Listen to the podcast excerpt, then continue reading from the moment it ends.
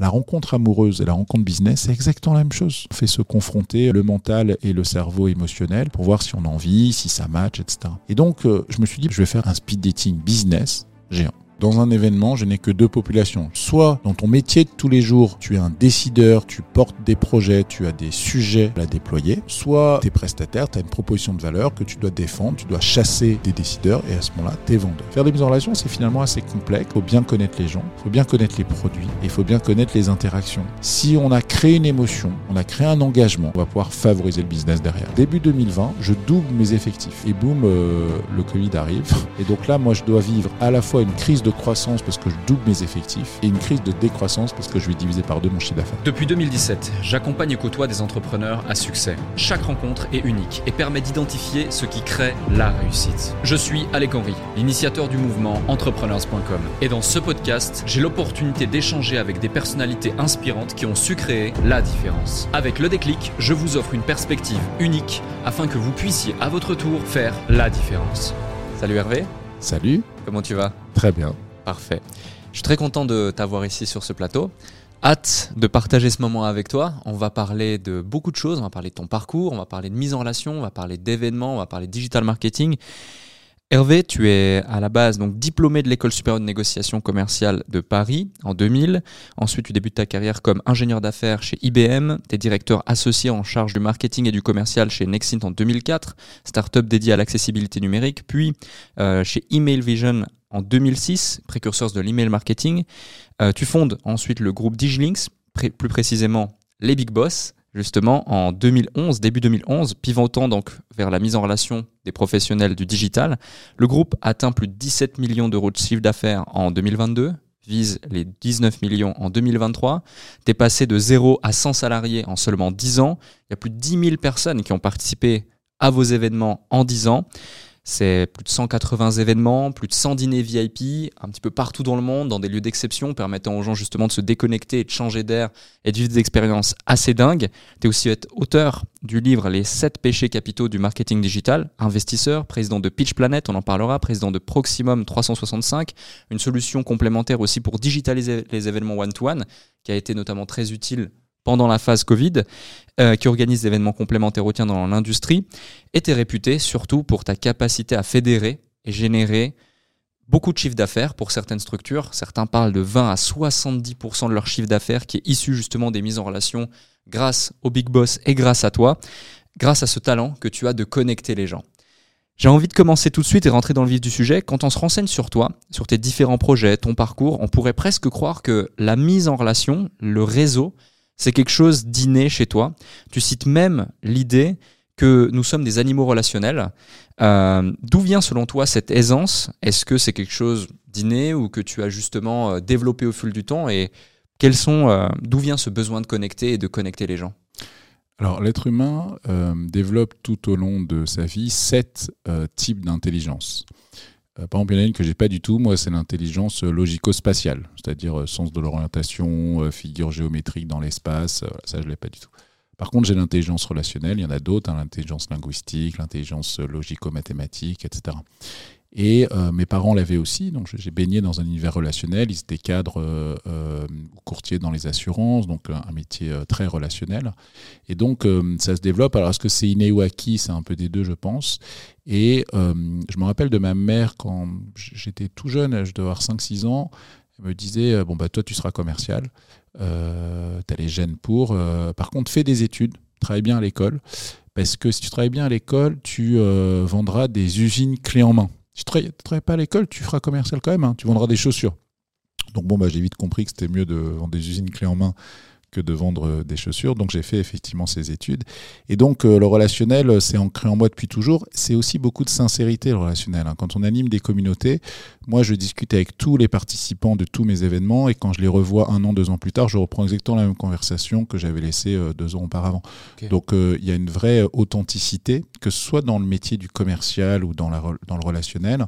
Il faut vraiment sincèrement s'investir et investir la relation avec l'autre. Hmm. Euh, Aujourd'hui, la puissance du réseau dans l'entrepreneuriat, euh, elle est plus à approuver. Euh, des fois, on est à une rencontre de changer complètement de vie ou de direction de son entreprise. C'est ce que aussi vous incarnez avec les Big Boss, justement, et ça a été prouvé, démontré année après année. Beaucoup de gens, des jeunes, des moins jeunes entrepreneurs, n'arrivent pas forcément à tirer profit de certaines opportunités de connexion, de réseau et autres. Est-ce que tu aurais quelques conseils, astuces à partager à celles et ceux qui nous écoutent, qui arrivent dans une pièce, qui rencontrent quelqu'un de manière totalement naturelle ou via une mise en relation, et qui aimeraient euh, savoir comment maximiser ses probabilités de tirer profit de cette relation sans pour autant perdre son authenticité et le naturel de- de l'échange. Alors déjà, il faut s'intéresser à la personne. Euh, sur un CV, moi, la première chose que je regarde, c'est le divers. Est-ce qu'il a des passions, des sports, des hobbies, euh, des choses un peu atypiques dans son CV Sinon, c'est chiant, hein, celui qui met lecture, natation, euh, cinéma. Et euh, donc, pareil, quand on est face à une personne, je vous raconter une anecdote. On est à Marrakech en 2017, on fait un événement donc en Afrique, première fois de notre vie. On réunit euh, 600 personnes, deux avions. Et euh, il y a une immense piscine. Tout le monde se retrouve dans cette piscine. Tout le monde network dans cette piscine. Et quand on est dans une piscine, on n'a pas son badge. On a juste un petit bracelet qui permet de dire tiens, bracelet vert, c'est un prestataire sponsor. Bracelet bleu, c'est un décideur. Et euh, les gens sympathisent. Et j'ai beaucoup de, de témoignages de l'époque qui me disaient que euh, des décideurs, par exemple, qui me disaient que là, ils venaient de sympathiser avec quelqu'un dans la piscine, d'accord, en maillot de bain. Et donc, avant même de connaître euh, la proposition de valeur de ce prestataire, ce décideur voulait espérer comme il avait créé un lien sympathique, espérer que la proposition de valeur du prestataire correspondait à ses besoins du moment. Et donc, c'est ce que nous, on- met en place, en fait, la, la baseline des Big Boss, c'est business as it should be, très provocateur, le business tel qu'il devrait être. Ça vient d'un slogan du Club Med euh, dans les années 90, c'était life as it should be. Alors, il l'avait traduit en le bonheur si je veux. Donc, moi, c'est le business si je veux. En fait, l'idée, c'est que, avant tout, comme, comme tu l'as rappelé, on est des animaux relationnels et donc on doit d'abord sympathiser. On doit d'abord faire exprimer le cerveau droit, qui est le cerveau émotionnel affectif, avant de le confronter au cerveau gauche, rationnel, cartésien. Et donc c'est cette double confrontation qui va créer le lien. On le sait tous. Pourquoi? En une seconde, en une seconde, à n'importe qui qu'on croise, dans n'importe quelle situation, un candidat, une date, euh, une relation amicale, on aime ou on n'aime pas. Hmm. Pourquoi? En une seconde. Parce qu'en une seconde, on a confronté, on a regardé euh, euh, les yeux, on a, on a reniflé, on a, on a, on, a dégagé l'énergie, on a ressenti l'énergie, et donc on aime ou on n'aime pas. Donc après, on va se confronter, se, se confondre avec cette première impression, qui est en général la bonne. Et donc, euh, voilà, donc ne pas foncer tout de suite dans euh, une explication de proposition de valeur. Ça, c'est du hard selling. On vend plus des photocopieurs, on vend plus euh, euh, de l'informatique comme ça au kilo. On est passé à un art du modern selling du smart selling et donc faut faire voilà les choses intelligemment un peu comme dans un déj dans un déj ce que je dis à, à- mes commerciaux c'est que de ne jamais aborder le sujet business avant la fin du dessert disent mais non mais c'est con Hervé euh, on va, on va dîner on va déjeuner pendant une heure et demie et tu nous dis de parler business pendant les quatre dernières minutes oui c'est exactement ce que je suis en train de dire parce que pendant 1h26 il faut créer du lien et naturellement et c'est même lui qui va l'aborder naturellement à la fin du repas. Ah, au fait, pour le projet, voilà, moi ce que j'imagine, etc. Si tu commences dès, dès, dès, dès le, dès le début du repas, tu lui casses son repas. Pourquoi, pourquoi vous n'avez pas fait un rendez-vous formel? Pourquoi vous n'avez pas fait une visio? Hmm. Voilà, donc en gros, il faut sincèrement aimer les gens, sincèrement les découvrir, sincèrement découvrir ce qu'ils sont avant de voir euh, ce qui peut avoir comme intérêt business dans un second temps. Oui, complètement. Euh, et je te rejoins vraiment sur cette partie, est très intéressante avec le- l'exemple du déjeuner, où, euh, où, les gens, tout de suite, ils ont envie de rentrer, euh, de rentrer dans l'art, quoi, finalement. Mm. Et là, la plupart des gens qui, qui nous écoutent peut-être vont se dire, mais qu'est-ce que je vais dire finalement durant ces 3, 4, 5 minutes euh, qui sont capitales? Parce que finalement, tu as, construit une relation de confiance pendant 1h20, 1h25, Mm. tu as 5 minutes pour faire euh, l'effet escompté et pour pouvoir ensuite capitaliser sur euh, le, le résultat. Quelle serait la trame ou quel serait en tout cas l'objectif et la- la- le conseil que tu donnerais à un de tes commerciales? Alors, ce qui est intéressant, c'est que nous aussi, sur nos événements, on fait ce qu'on appelle des speed dating, d'ailleurs des, des datings de 7 minutes. hein. Et 7 minutes, ça paraît simple, hein, mais bon, rappelons-nous quand on révisait le bac français, ça durait 10 minutes l'oral, et si on tombait sur Stendhal alors qu'on avait révisé Baudelaire, euh, elles étaient longues, hein, ces, ces 10 minutes. Ouais. Et ben dans un dating, c'est pareil, ou même à la fin d'un déj, c'est pareil, c'est-à-dire qu'il faut parfaitement maîtriser son sujet, euh, plus c'est court, plus c'est difficile pour marquer des points. Sur nos événements, euh, la moitié du business se fait pendant des rendez-vous formels et l'autre moitié se fait dans les couloirs, dans les coulisses, autour du bar, dans une piscine, dans, dans, dans, dans, un télésiège. Et donc, il faut être beaucoup plus percutant, beaucoup plus déterminé. C'est l'énergie qui parle.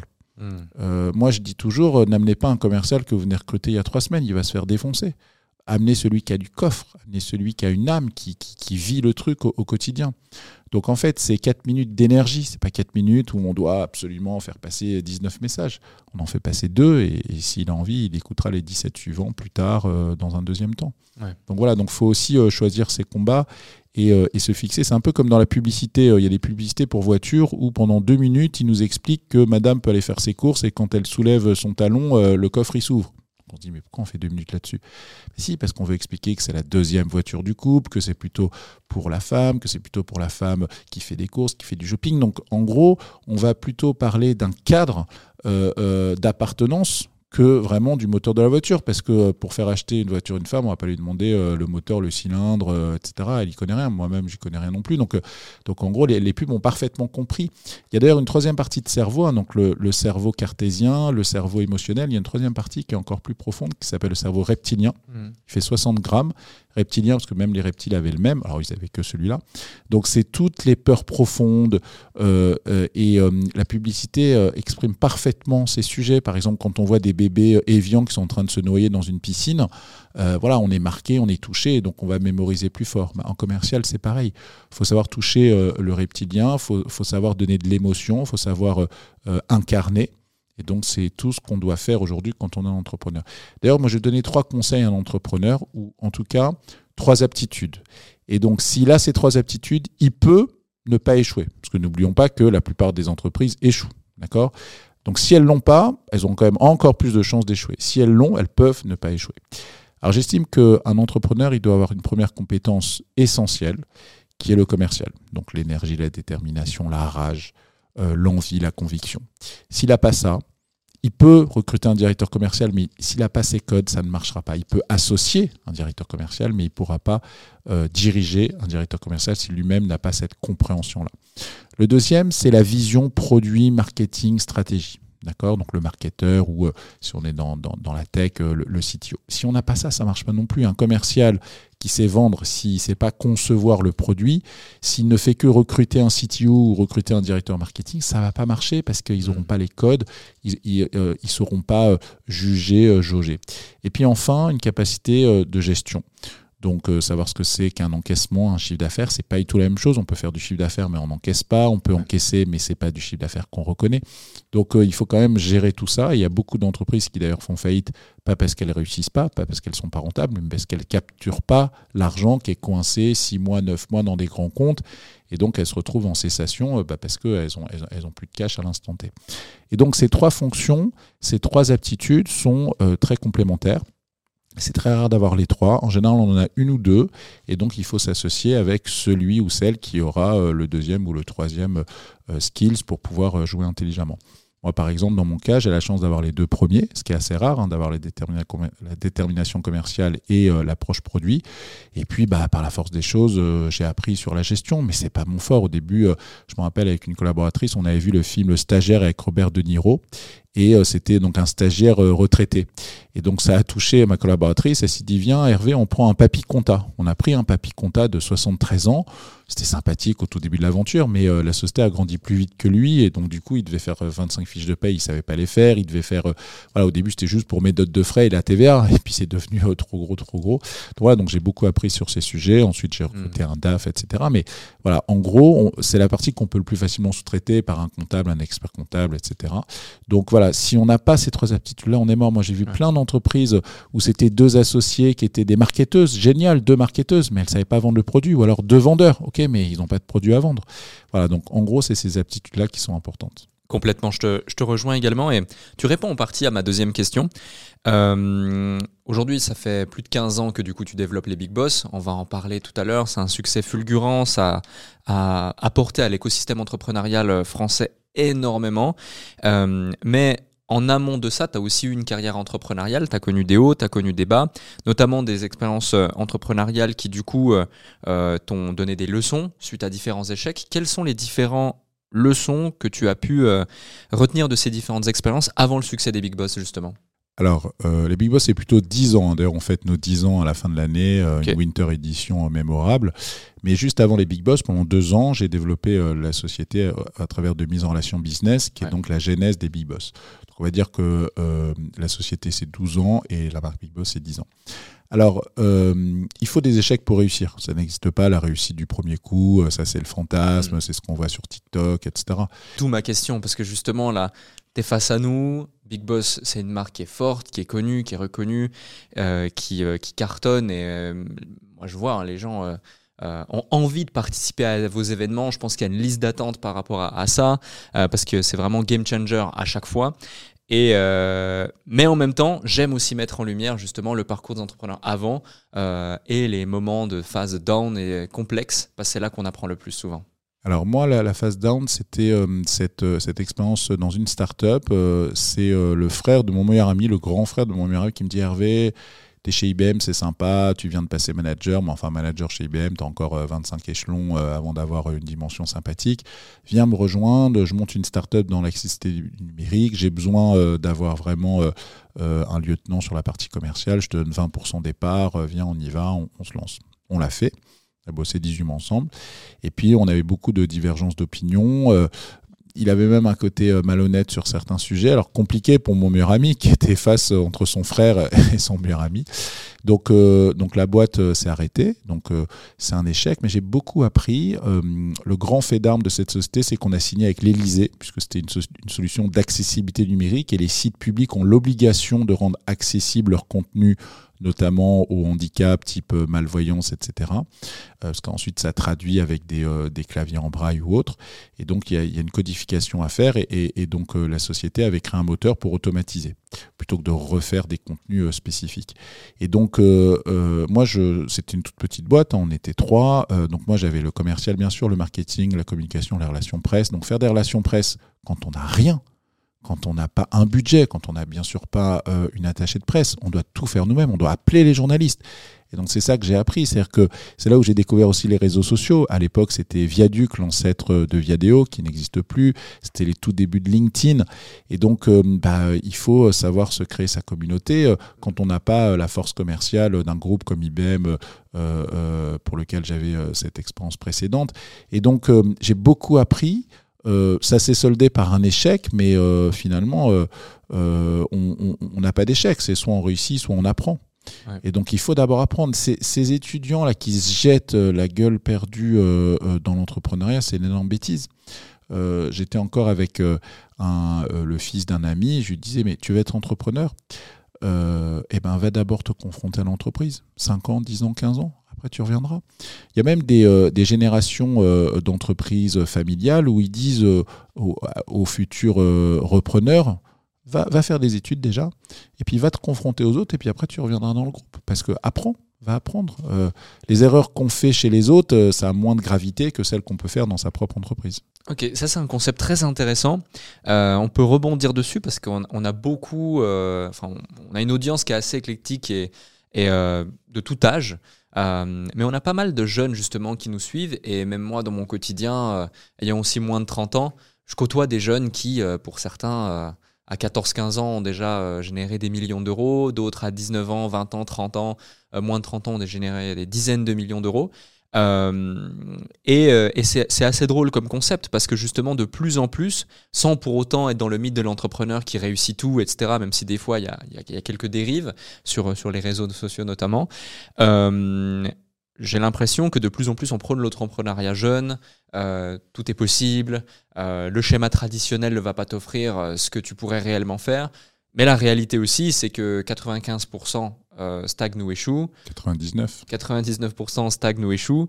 Et, euh, et, ça peut être intéressant justement d'évoquer ce sujet et d'en parler. Toi qui as beaucoup plus de recul et qui as vu passer énormément de gens, que ce soit dans tes events et puis dans ta carrière, euh, qu'est-ce qui te pousse justement à dire, voilà les jeunes, d'abord confrontez-vous à la réalité du marché, allez bosser dans une boîte, faites vos armes, et puis ensuite, quand vous vous sentez prêt, dans 5 ans, 10 ans, 15 ans, lancez-vous. Salut à vous tous qui êtes de plus en plus nombreux à écouter le déclic. Je tenais à prendre quelques instants pour vous en remercier personnellement. Grâce à votre soutien et votre écoute, nous connaissons une croissance fulgurante parmi les podcasts business en francophonie. Si aujourd'hui vous voulez améliorer votre karma, je vous invite à laisser un avis et 5 étoiles maintenant sur la plateforme de podcast sur laquelle vous écoutez cet épisode. Cela ne prend que quelques instants et ça aide énormément pour continuer de vous offrir des interviews de plus en plus inspirants avec des invités inédits. Je lis tous vos avis et ils représentent beaucoup pour moi. Maintenant, retour à l'épisode. Alors j'ai aussi des contre-exemples. hein. Dans mon événement, j'avais un sponsor qui avait 16 ans. Il me disait qu'il fallait la signature de sa mère pour euh, créer sa boîte parce qu'il Mhm. était mineur. Et, euh, et donc, euh, il était spécialisé sur TikTok. Bah forcément, hein, il avait l'âge de, son réseau et il pouvait apprendre beaucoup de choses à, des marketeurs de 30 ans, 35 ans euh, qui découvraient ce réseau. Donc oui, bien sûr, on peut tout réussir tout de suite, mais c'est un mythe un peu euh, fantasmagorique. Dans les faits, euh, faut tout le temps observer, faut tout le temps apprendre. Et bien sûr, euh, vivre dans une entreprise grande, c'est pas forcément euh, une expérience utile pour la petite entreprise. Euh, moi, j'ai aussi beaucoup de gens autour de moi qui me disaient ah là là, toi t'es entrepreneur, moi je me- je m'emmerde dans les entreprises, je voudrais être entrepreneur. Quelqu'un qui a passé trop longtemps non plus dans l'entreprise, c'est pas bon non plus, parce Mhm. que tu as passé 25 ans dans l'entreprise. Euh, quand tu voulais faire des relations presse, tu avais une agence de relations presse. Quand tu voulais euh, faire du marketing, tu avais une agence qui t'accompagnait. Euh, quand tu montes ta start-up, euh, c'est toi qui fais tout toi-même. Ouais. tu économises même, tu vas chez Métro pour économiser euh, le coût du stylo, euh, etc., etc. Donc euh, c'est aussi ça qui est, qui est intéressant. Il y a, il y a aussi un côté euh, radin. Euh, euh, il faut être radin pour être entrepreneur. Radin, pas, euh, pas à titre perso, mais radin, c'est-à-dire qu'il faut faire attention à ce qu'on dépense, comment on le dépense. Il faut toujours calculer voilà, son, ses recettes et ses dépenses. Et donc, si on est comme ça dans la générosité à outrance, bah, ça marche pas, on s'écroule. Il faut Mhm. avoir vraiment ce côté un peu économe, euh, intelligent. Et euh, et il y a beaucoup de gens qui brûlent leurs ailes trop rapidement. Ça marche, ils vont aux États-Unis, donc ils écroulent euh, leur business. Ou alors euh, ça marche, ils recrutent plein de gens très chers. Et puis bah, ces gens très chers, par exemple, Apple, quand ils ont viré Steve Jobs, le conseil d'administration, les actionnaires, bah, parce qu'il était trop excité, il hurlait sur tout le monde, ils ont pris un, un cabinet et, et ils ont fait débouler un, un- un ancien DG de Pepsi. Ils sont dit super, il y a même des process partout. Bon, il a fait ça pendant 3-4 ans, et puis après, bah, c'était une catastrophe parce qu'il ne savait pas ce que c'était qu'une entreprise technologique. Donc il avait appris des méthodes, des process, etc. Mais ce n'était pas suffisant. Puis après, ils ont rappelé Steve Jobs en héros pour reprendre euh, l'approche. Donc euh, voilà, euh, être technocrate euh, de la grande entreprise, c'est pas forcément idéal quand tu veux monter une boîte. D'ailleurs, du coup, Kita va dans une petite boîte, dans une Mm. boîte où il y a un autre entrepreneur, où tu es face à cet entrepreneur, tu l'observes. Moi, j'ai beaucoup de mes collaborateurs qui me disent euh, euh, que leur prochaine aventure, elle sera entrepreneuriale. Et j'en suis très fier. D'ailleurs, certains me disent qu'ils veulent que je sois leur mentor, etc. Donc, je vais être actionnaire comme ça de, de, de plein de boîtes et certains euh, dans des métiers complètement euh, voilà, euh, différents. Mais ils ont vu un, un entrepreneur faire. Et euh, entreprendre, c'est vivre ses rêves. Donc, bah voilà, on a envie de, de, de, se projeter et de se dire que pourquoi pas nous aussi euh, vivre les nôtres. Mm, ouais, complètement. Et euh, aujourd'hui, en plus, les barrières à l'entrée à l'entrepreneuriat sont relativement euh, faibles. C'est devenu accessible à tous de pouvoir se lancer en freelance ou autre pour démarrer son activité. Il y a autre chose qui est devenu euh, relativement faible en termes de barrières à l'entrée, c'est finalement les mises en relation, le réseau, le networking, notamment grâce aux réseaux sociaux. Tu parlais avant de la genèse de LinkedIn à un moment donné où, où, où- où- tu, tu démarres. Aujourd'hui, toi, avec les big boss, c'est surtout de la mise en relation euh, dans des événements physiques. Euh, je pense également qu'il n'y a rien de plus puissant que le physique. Euh, mais comment tu vois et quels sont les conseils que tu pourrais donner à quelqu'un qui voudrait tirer profit des réseaux sociaux pour réussir à créer des connexions, pour réussir à tirer profit de son réseau professionnel en ligne? Alors, il y a une règle mathématique qui dit qu'on est à 7 connexions de n'importe qui dans le monde, mais c'est juste une règle mathématique parce que je te connais. Je te demande de me présenter un de tes amis. Tu vas le faire. Par contre, lui, il va pas forcément me présenter à moi un de ses amis parce que ça va encore plus loin. Alors, si on va jusqu'à 7 euh, niveaux, euh, c'est complètement illusoire. Mais effectivement, c'est sympa de se dire qu'on est à cette connexion de Brad Pitt, d'Angelina Jolie, de Bill Gates, etc. Ah, maintenant, dans les faits, euh, il y a un concept qui s'appelle les strong connections. En fait, c'est mille fois plus intéressant d'avoir 100 connexions qu'on maîtrise bien plutôt que 10 000 qu'on maîtrise mal. D'accord Un peu comme dans l'amitié, hein, mais d'avoir deux amis, euh, tu viens de d'écraser quelqu'un sur la route et tu as fait un délit de fuite, t'appelles qui? Est-ce que tu appelles un copain avec qui tu fais la fête ou est-ce que tu appelles un, ami proche? Bon, euh, faut pas faire d'études non plus, mais en tout cas, voilà. Donc, euh, les strong connections, c'est quelque chose d'important. Alors, on se brosse les dents deux fois par jour, d'accord euh, Idéalement trois. Donc, mettons, c'est trois minutes à chaque fois. Donc, ça fait entre 6 et 9 minutes, d'accord Si au bout d'une semaine, on ne s'est jamais lavé les dents, ça sert à rien d'aller se laver les dents 70 minutes. Bah, sur les réseaux sociaux, c'est pareil. LinkedIn, c'est tous les jours c'est 10 minutes, 20 minutes, 25 minutes par jour. Si on fait rien pendant une semaine et qu'on se dit allez, je passe 3 heures sur LinkedIn, ça va pas marcher. D'accord? Donc c'est de l'endurance. Et puis, euh, il y a un principe de vie euh, qui évolue dans le temps d'ailleurs euh, et, qui, a ses, niveaux de valeur. Le premier, le pire, c'est recevoir pour recevoir. Un bébé. Un bébé, dans ses premières heures, dans ses premiers jours, il pleure on lui donne, euh, euh, donc on ne comprend pas ce qu'il a, alors est-ce qu'il a faim, est-ce qu'il a soif, est-ce qu'il faut le changer Et donc euh, on trouve la solution. Il ne donne pas encore de remerciements, il repleure parce qu'il a encore un, autre désagrément. Et donc ensuite il grandit, ce, bébé, et là ça va être recevoir pour donner. Il a faim, il pleure, on lui donne à manger, il sourit. Il sourit parce qu'il est content, il remercie. Donc recevoir pour donner. Il y a beaucoup de gens qui s'arrêtent à cette étape, hein. Qui sont très bébés dans leur relation avec les autres.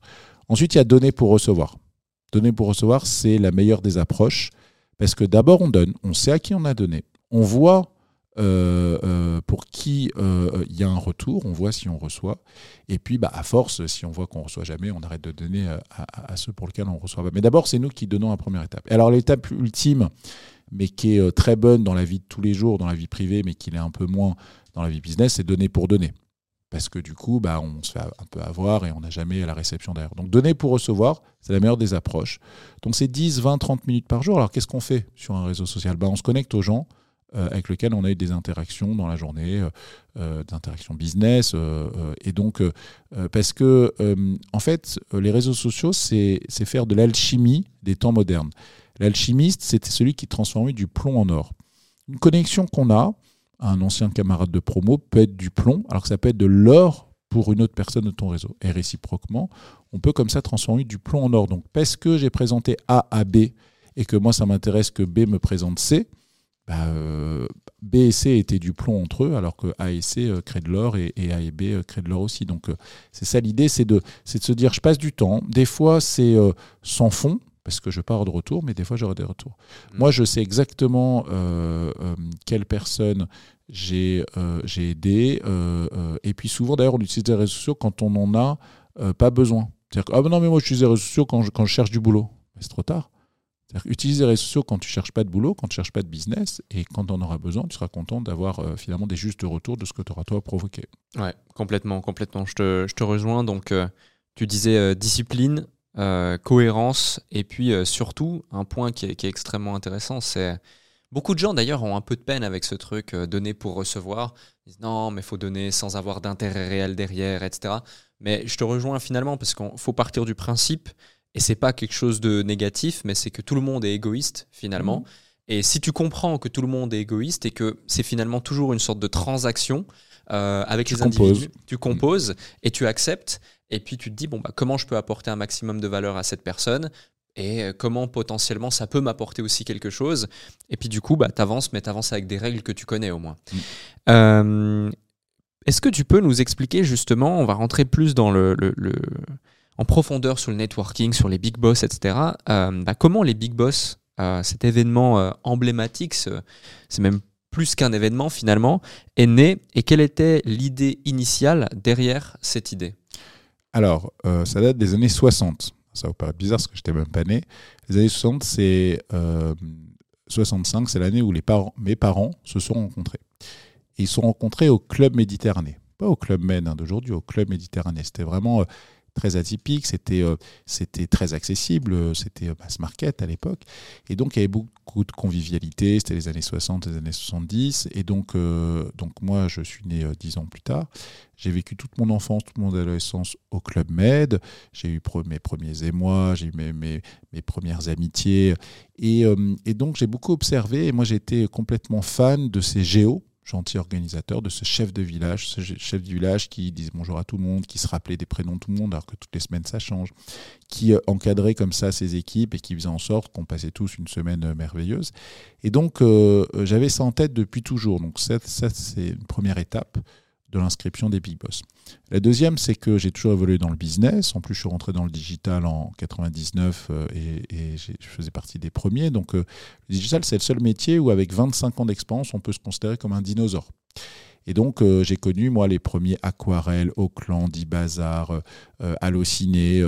C'était en général des start-upers, les frères Maublanc qui dirigeaient Aquarelle. Ils étaient dans des chambres de bonne à Madeleine, Allociné, c'était encore un tout petit truc.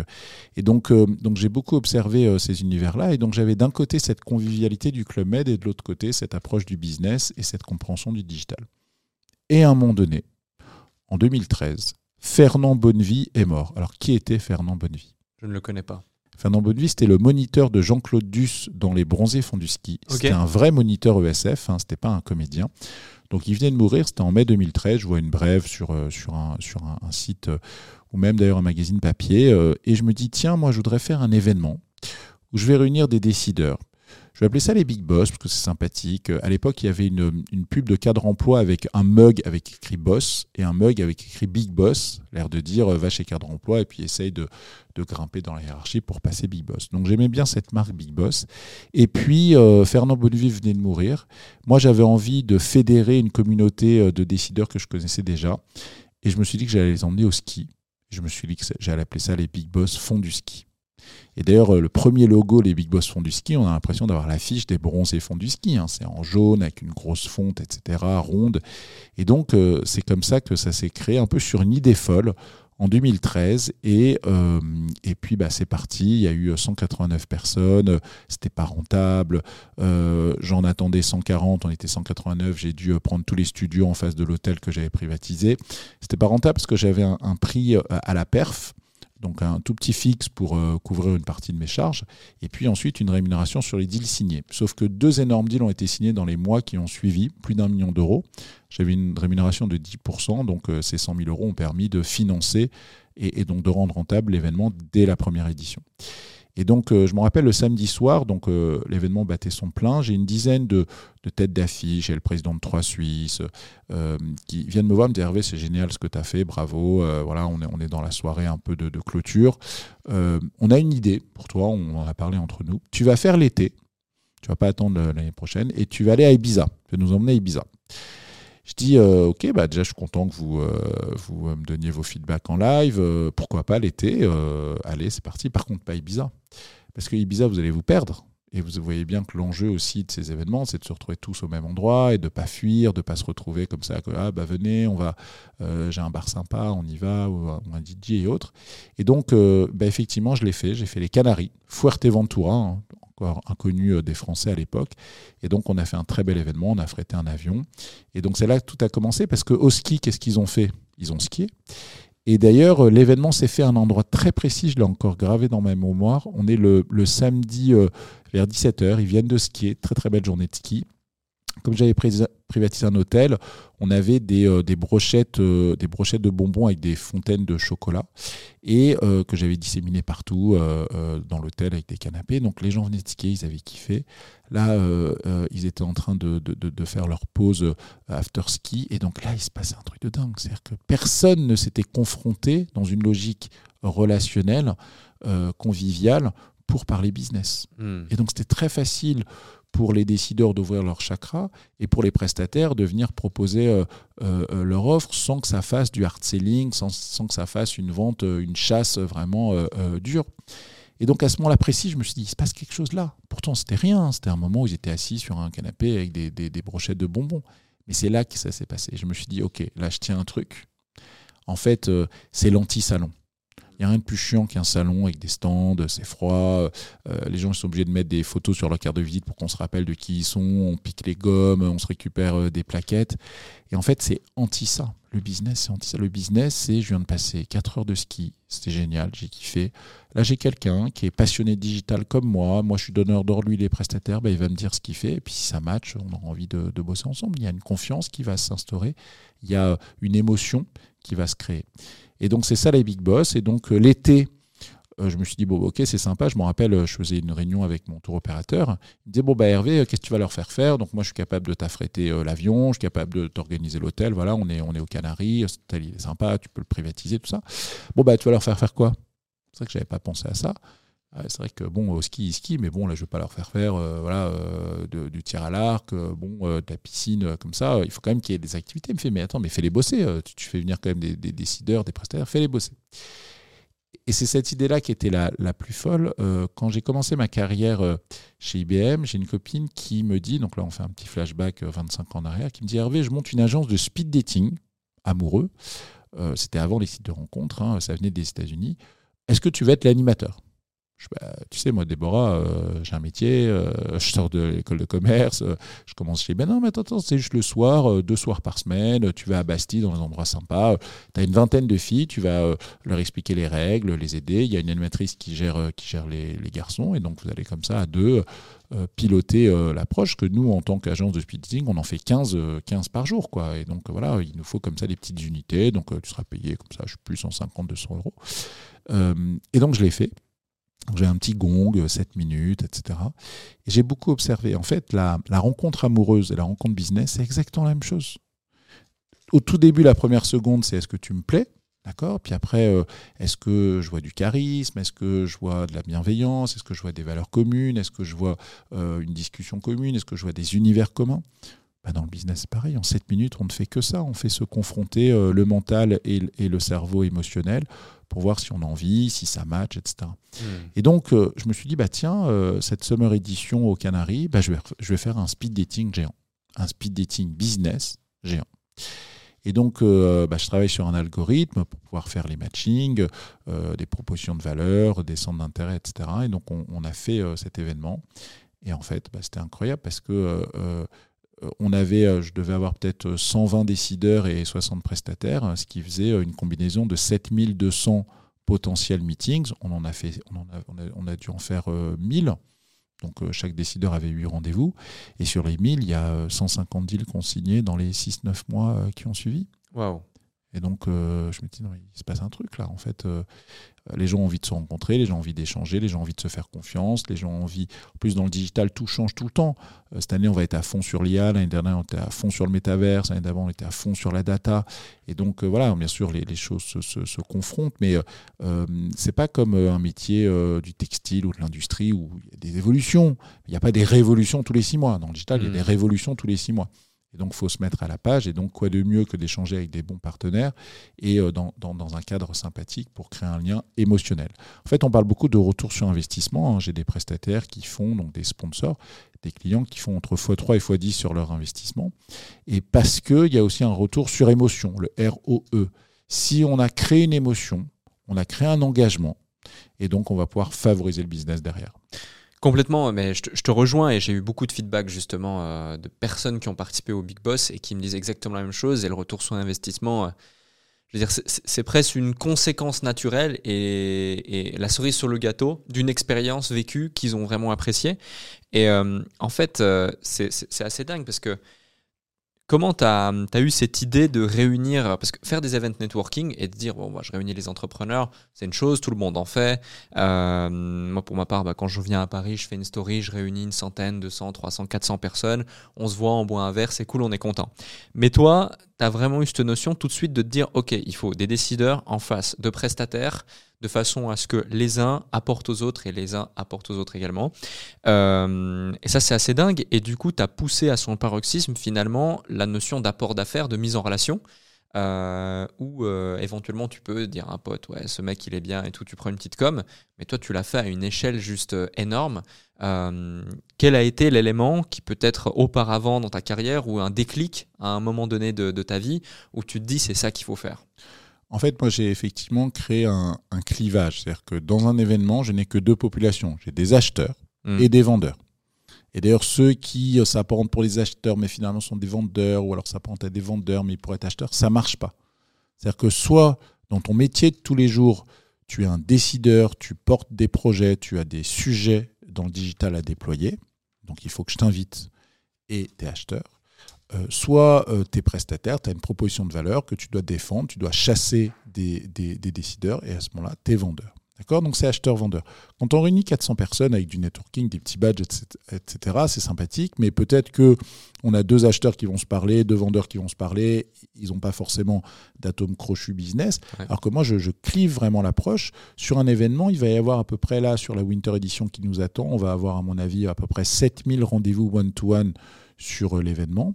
Et sur ces 7000 rendez-vous, pour un prestataire lambda, c'est à peu près 6 mois de prospection qu'il va faire en 6 heures.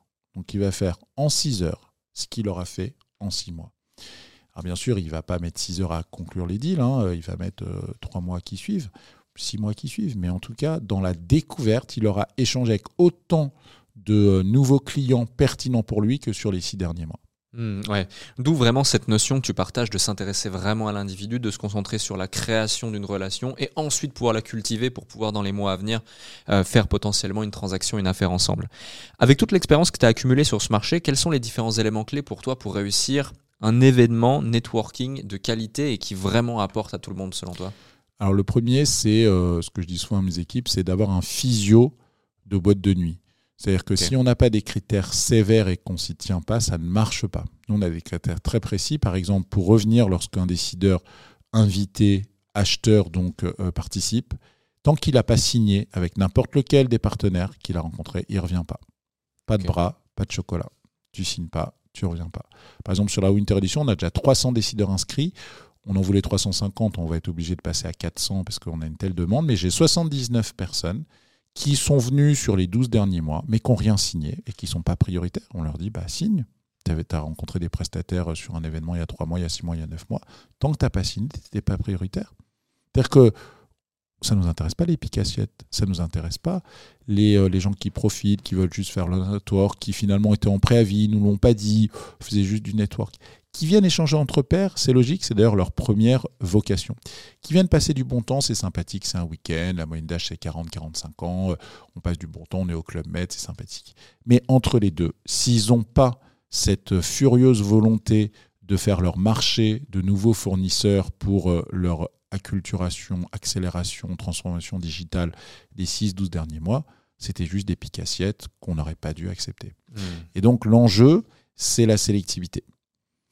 Si on fait un événement euh, où on accepte tout le monde, ok, on fait du chiffre en volume, hein, c'est un peu les salons. Les salons jouent euh, le, volume de visitorat, alors que l'exposant, lui, il cible la qualité du visitorat. Ben moi, je ne travaille que sur la qualité du visitorat. Moi, mon enjeu, c'est pas de trouver des sponsors, hein, j'en ai toujours des sponsors. Mon enjeu, c'est de trouver les bons décideurs. Hmm. C'est de les convaincre que euh, d'une préférence de marque Big Boss, parce qu'il y a de plus en plus d'événements, c'est de les convaincre qu'ils vont avoir le choix de prestataires pertinents, qui vont échanger entre pairs, qui vont avoir du contenu euh, euh, euh, excitant pour pouvoir apprendre sur des sujets qui sont trop neufs. ils passent leur temps en réunion, hein, ces décideurs, dans les grands comptes, les, grandes ETI, etc. si on peut comme ça leur permettre d'ouvrir leur chakra pendant trois jours, en plus ils le font pendant un week-end. Hein. nos, événements majeurs sont un week-end. C'était une grosse prise de risque à l'époque hein, de faire venir des professionnels du vendredi matin au dimanche soir. Et on a installé ce format. Je pense que personne d'autre pourrait se permettre de le faire. D'ailleurs, nous, on fait maintenant des événements aussi en semaine pour aller capter une autre typologie de population. Et euh, c'est plus facile d'embarquer euh, des gens en semaine que le week-end. Le week-end, c'était vraiment une signature. Et euh, qui a aussi, d'ailleurs, ses travers. Hein. Moi, mon plus gros concurrent, c'est pas une société qui pourrait s'apparenter à des univers proches, c'est le conjoint et l'enfant du participant. Hmm. Bah, parce que je pique, euh, je pique papa ou je pique maman du vendredi matin au dimanche soir. Et donc, faut que papa et maman, euh, euh, le dimanche soir, ils, se disent Tiens, j'ai pas perdu trois jours à échanger avec mes collègues ou avec mes confrères. J'ai vraiment appris des trucs. J'ai vraiment fait accélérer ma carrière, mes enjeux business, etc. Ouais, tout à fait. revenons aussi sur le business model finalement des big boss et c'est intéressant que tu évoques le fait que les décideurs doivent euh, passer à l'action, signer ou en tout cas émettre un, intérêt réel à la chose parce que euh, les décideurs, pour eux, c'est gratuit. Mm. Et les prestataires, eux, payent et sponsorisent l'événement. Exactement. Euh, c'est super intéressant parce que du coup, ça pousse les, les, sponsors à ne pas non plus être des touristes et puis vouloir aller chercher de la performance et puis toi tu les qualifies aussi par, par le prix. et puis les décideurs, j'avais pas connaissance du fait que justement si tu ne signais pas tu n'étais pas prioritaire mais finalement c'est hyper logique. Tu as eu des cas justement où Enfin, c'est quelque chose qui a évolué. Euh, et tu as eu des cas qui étaient là pendant peut-être 2 ans, 3 ans, 4 ans, et puis qui signaient rien, ou tout de suite tu as mis ça en place? 2, 3, 4 ans, c'est pas possible parce qu'à un moment donné, les, les prestataires se plaignent. Donc, euh, deux, trois fois, c'est possible. De moins en moins, et aujourd'hui, c'est impossible. Mais euh, pendant quelques années, on pouvait euh, berner l'approche pendant deux, trois fois. Mais à un moment donné, le prestataire me dit Mais j'en peux plus de voir, euh, de voir ce décideur. À chaque fois, je le vois au rendez-vous. Il me dit qu'il a envie de me revoir. Puis après, il me revoit jamais. Il me ghost. Donc, on a ces infos. J'ai des équipes qui recensent. Et alors, par rapport à la préparation d'un prestataire, j'ai une anecdote aussi intéressante aussi dans, dans les outils et les recettes. J'ai dans mes événements croisé la meilleure commerciale de tous les temps. Euh, elle s'appelle Gwenelle Bremilz. Gwenelle Bremilz, euh, elle travaillait chez Oné. Oné, c'est euh, une société de financement pour les marchands. Par exemple, la robe à 200 euros, si tu es en 10 fois sans frais, tu peux te permettre de, l'acheter, alors que si tu dois la payer comptant et que tu gagnes le SMIC, c'est compliqué. Donc c'est un outil finalement d'optimisation de la conversion en ligne. Donc il faut convaincre le directeur digital. Ensuite, il faut convaincre le directeur IT, parce qu'il faut brancher des flux complexes de paiement euh, sécurisés, etc. Ensuite, il faut convaincre euh, les paiements, la fraude. Donc c'est des, des ventes qui mettent 12 à 18 mois à éclore. Par contre, c'est des millions d'euros à chaque fois. Et euh, elle a signé Gwenaël, donc euh, elle était directrice commerciale de, de, de l'activité euh, de commercialisation auprès des marchands chez Oné. Euh, elle, venait, donc, elle est venue pendant 4 ans sur nos événements. Elle a signé 17 deals pour 70 millions d'euros de volume d'affaires. D'accord? Et puis, euh, un jour, elle m'appelle et me dit Hervé, euh, je vais arrêter. Je vais arrêter Big Boss. Ah bon? Est-ce qu'on Ça cartonne T'étais une super ambassadrice Non, mais je vais arrêter, moi, de travailler chez Oné. Du coup, je vais plus pouvoir participer au Big Boss. Bah, c'est con. Elle fait Mais j'ai peut-être une idée quand même, je voudrais te, te l'exposer. Le problème que tu as, c'est que tu as une hyper croissance. Donc, tu as des prestataires qui arrivent. Ils ont euh, été euh, euh, séduits par le concept, ils ont entendu parler du concept, mais ils arrivent. Et c'est tellement particulier, les big boss, ça se tutoie, c'est un week-end, il y a des rendez-vous de 7 minutes, ça n'a rien à voir avec ce qui existe ailleurs. Donc ils sont un peu perdus et en général, ils mettent un événement à comprendre. Et le ROI maximum, ils vont le tirer sur le deuxième événement. Donc moi, j'ai une idée. Je voudrais lancer pour toi la Big Boss Academy. Je voudrais former tes futurs clients, qui étaient donc mes, mes pairs de l'époque, à l'exécution parfaite, la préparation parfaite des événements. D'ailleurs, le- la baseline, c'est oublier de se préparer, c'est se préparer à être oublié. Donc c'est une journée. Alors au début, on, on le vendait, et puis il n'y a que 15% des nouveaux euh, sponsors qui l'achetaient, donc on a décidé de l'offrir. Euh, parce que bah, forcément, si 100% des prestataires sont préparés, ils seront plus pertinents, plus percutants, plus efficaces, il n'y aura plus de ROI et ils reviendront plus vite, plus fort. Hmm. Donc ça valait le coup d'investir. Et donc voilà, la préparation, c'est très important. Euh, quand on va faire 20 rendez-vous de 7 minutes, euh, le décideur, finalement, il a 20 sujets qui va se confronter à lui. Entre celui qui se prépare et celui qui arrive en touriste, ça n'a rien à voir. Complètement. Je vais vous donner une anecdote marrante là-dessus. C'est euh, il y avait à l'époque une société qui a changé de nom, hein, mais à l'époque ça s'appelait Euler Hermès. D'accord? Donc un rendez- un rendez-vous de 7 minutes, il faut surtout pas parler pendant 7 minutes, parce qu'il faut laisser euh, son interlocuteur s'exprimer. En général, il faut faire un pitch d'une minute, voir la réaction, confronter peut-être des use cases, et puis ensuite avoir la conclusion. Puis en plus, nous, on gongue au bout de 7 minutes, donc hop, une fois que le gong retentit, il faut aller à la table suivante, etc. Et donc, euh, le décideur travaille chez leur Hermès et il a un prestataire qui vient à son écoute et qui pré- présente pendant 7 minutes son offre, une logorée. C'est-à-dire que le décideur n'a pas pu en placer une pendant 7 minutes, donc déjà première erreur. Et surtout, Euler Hermès, il pensait que c'était des foulards. Du coup, il a présenté euh, toutes ses expériences dans le luxe. Manque de peau, Euler Hermès, c'est de l'assurance crédit à l'export. Donc au bout de 7 minutes, le gong retentit. Euh, et ben, le, le décideur, il a, il a une petite tablette euh, posée avec une notation euh, du rendez-vous. Donc une étoile, ça n'a pas matché. Deux étoiles, bon, ça n'a pas matché, euh, mais je suis poli. Trois étoiles, bon, pourquoi pas, euh, pas tout de suite, plus tard, je ne suis pas le bon interlocuteur. Quatre étoiles, euh, vraiment, c'est bien, là, j'ai envie de creuser. Cinq étoiles, il faut qu'on se voit vite parce que c'est le sujet du moment. Bah là, il s'est pris un- une étoile. Il n'a pas laissé la parole. Et le mec lui a expliqué que des expériences et des use cases qui ne correspondaient pas à son univers. Alors que c'est con, au bout d'une minute, je leur dis Ah oui, alors vous, les Hermès, vous vendez des foulards Ah non, pas du tout, moi je vends de l'assurance crédit à l'export. Ah, alors j'ai aussi une expérience chez AXA, une expérience, etc. Et donc voilà, donc en gros, la préparation, c'est essentiel pour pouvoir euh, ensuite euh, être dans des meilleures conditions pour euh, générer du business, du ROI et donc avoir la, la quintessence de l'exploitation de l'événement. Complètement, ouais. Ça déboule sur deux questions ce que tu viens de me partager. Euh, la première, c'est justement, outre la phase de laisser parler son interlocuteur et le connaître en amont, donc avoir fait une recherche euh, préalable, euh, est-ce qu'il y a d'autres conseils que tu pourrais nous partager pour se préparer à un événement networking? Exemple, je sais que le week-end prochain, je vais à un petit euh, meet-up de networking after work. J'ai envie de me préparer dans les meilleures conditions possibles pour tirer profit de ça. Qu'est-ce que je fais? Alors, euh, il faut marquer des points en permanence. Je me rappelle d'un prestataire, un jour, il me dit bah, Tiens, Hervé, euh, voilà, on, va travailler, j'ai vu avec tes équipes. En fait, j'ai un truc à te dire, euh, je ne sais pas si c'est utile ou non, mais moi, je suis le fondateur de CST et le DG que j'ai recruté, il se trouve que, comme hobby, c'est un magicien. Un bon magicien, il m'a fait des tours, vraiment, j'étais impressionné. Je dis, bah, écoute, toi, tu es une agence qui fait du search, donc qui dépense des budgets euh, euh, pour pouvoir générer du trafic et donc euh, de la conversion. demande à ton, à ton DG de, de venir avec un billet de 50 euros et un billet de 500 euros et de faire une petite manipulation pour transformer le billet de 50 en 500 et d'expliquer que son métier, c'est de dépenser 50 euros sur Google pour ramener 500 euros à la société. Et donc, de le dire avec un petit tour de margie, on crée une émotion plus forte, on crée un souvenir plus fort. Et donc, il a dit banco. Et donc, forcément, les, décideurs, alors c'était bien, t'es dit, ah putain, moi je suis tombé sur un mec qui m'a fait un tour de magie. Ah bon, il fait quoi? Bah, Il fait du search. Voilà, donc c'est marquer des points en permanence. Et donc, euh, autre exemple, j'avais un prestataire, c'est une ESN. Une ESN, c'est donc une société de services qui, euh, en général, place des consultants dans les grands comptes. Et donc, euh, sa proposition de valeur euh, versus son concurrent direct, elle est faible. Quoi. Voilà, j'ai des data managers, j'ai des chefs de projet, etc. Et donc, il a fait un jeu de cartes. Un jeu de 52 cartes. Et au recto, il y avait donc les cartes classiques. Et au verso, il y avait les typologies de profils qu'il pouvait placer en entreprise. Donc le data manager, le chef de projet. Et donc pendant les 7 minutes, il jouait à la bataille. Parce que du coup, à la bataille, tu retournes les cartes et du coup, ah bah, tiens, bah, là, c'est un data manager, là, c'est un, c'est un CIO, euh, là, c'est, euh, c'est un, un, Web3 manager. Voilà. Et donc, euh, puis en même temps, il jouait, il jouait à la bataille. Et là aussi, bah, on, a, on a créé quelque chose. On a créé un moment particulier, on a fait rire. j'en ai même un jour, mais ça, j'ai refusé. il me dit est-ce que je peux prendre un comédien qui crée un esclandre pendant le dating? Ah non, parce que ça va générer, ça va générer de la frustration pour tous les autres. Donc là, je suis pas allé jusque là.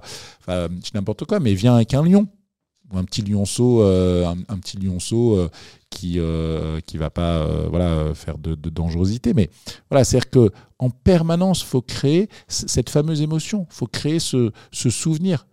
Et donc, bah, si tu arrives comme les autres, habillé comme les autres, avec une presse, PowerPoint, faite comme les autres, bah, tu tu, tu, te, tu te démarques pas. Ouais, donc se démarquer, se démarquer, faire preuve d'ingéniosité à chaque fois. Euh, un autre point, tu parlais euh, tout à l'heure de euh, la meilleure commerciale que tu n'as jamais vue. Mmh. c'est quand même un sacré titre, en plus venant de toi, qui a vécu toute sa vie autour du commercial. Mmh. S'il y a un ou plusieurs traits de caractère ou aptitudes qu'elle incarne parfaitement et qui fait d'elle ce, ce, statut de meilleure commerciale, mmh. c'est quoi?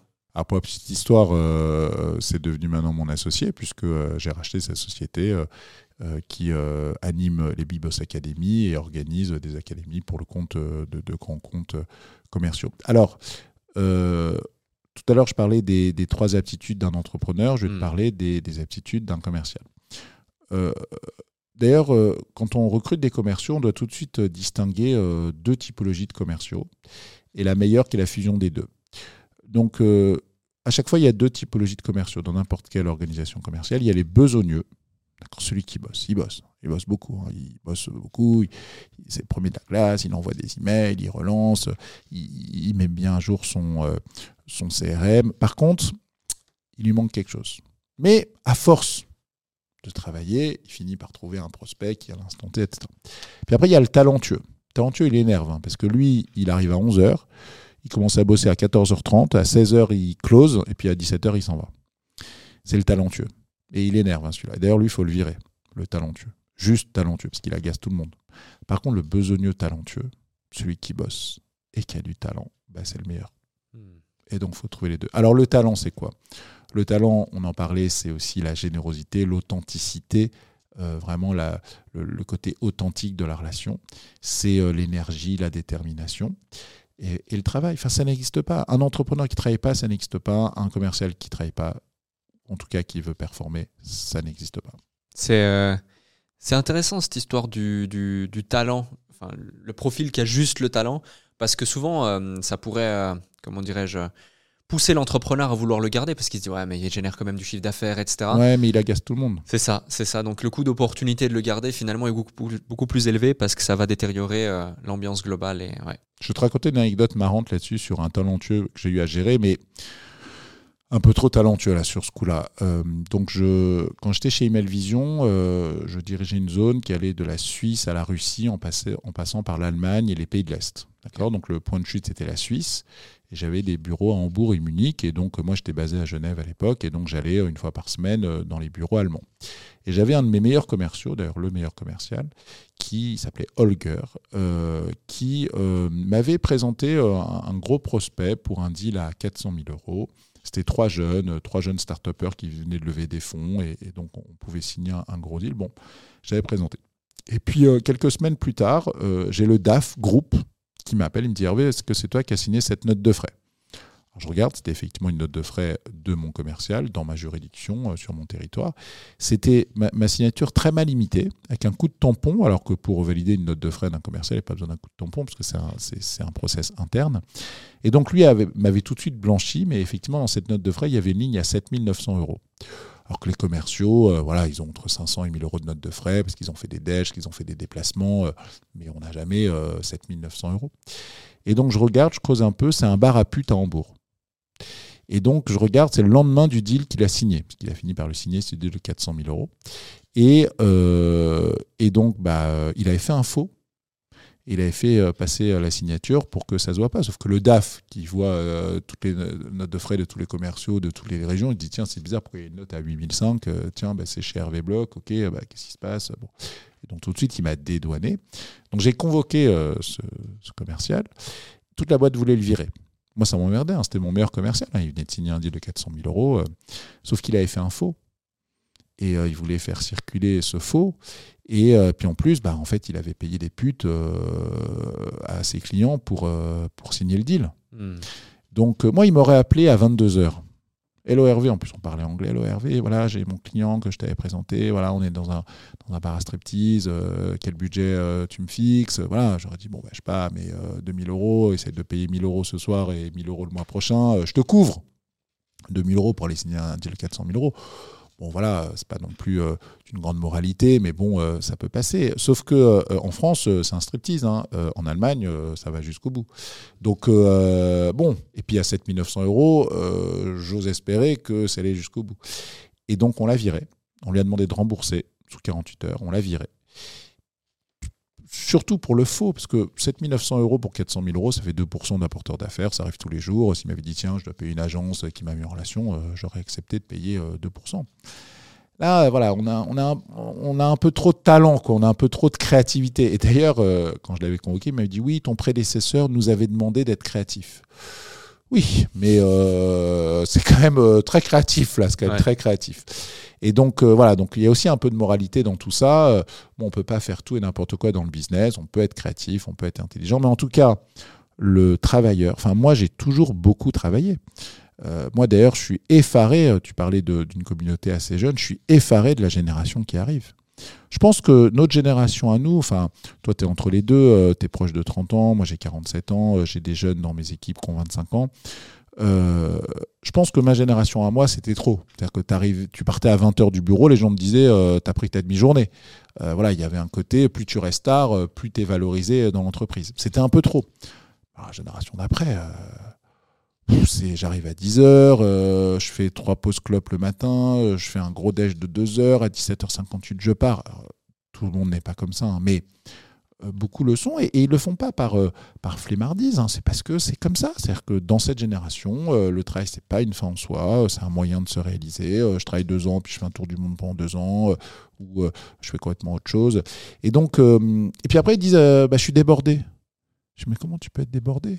Tu arrives à 10h, tu fais une demi-heure de pause, tu manges pendant deux heures, tu pars à 17h58, euh, c'est pas ça débordé.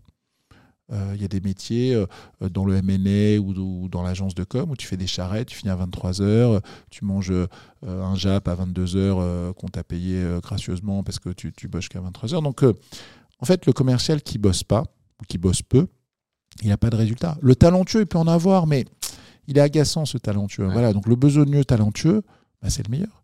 Moi, mes meilleurs commerciaux, c'est des besogneux talentueux. Ouais, complètement. Euh, un autre élément qui détermine aussi les besogneux talentueux, c'est que euh, ils savent sur le long terme cultiver aussi leur réseau. Mm.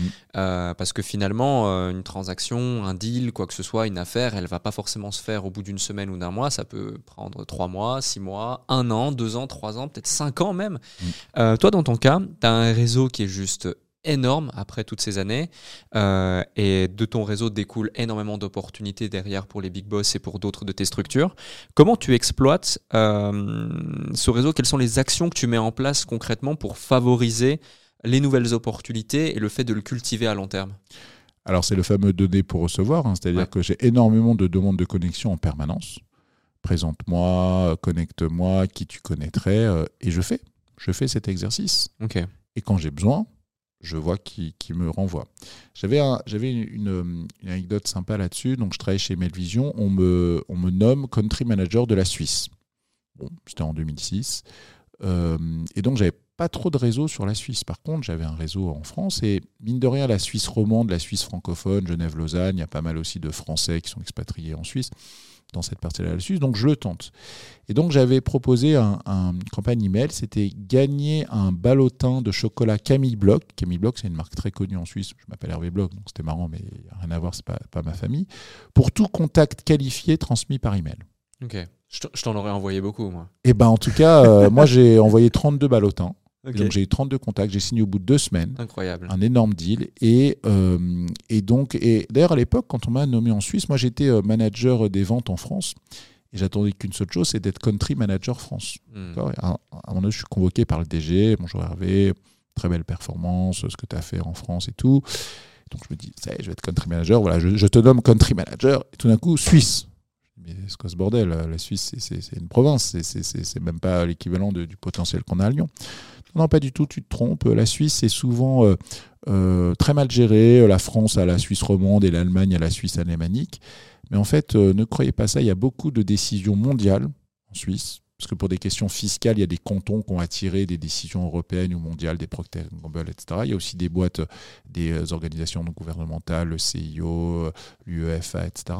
Et donc, il y a énormément d'argent, il y a énormément de sujets. Et donc, comme tu es très réseau et que ça marche que comme ça là-bas, je t'envoie là-bas, c'est un tremplin.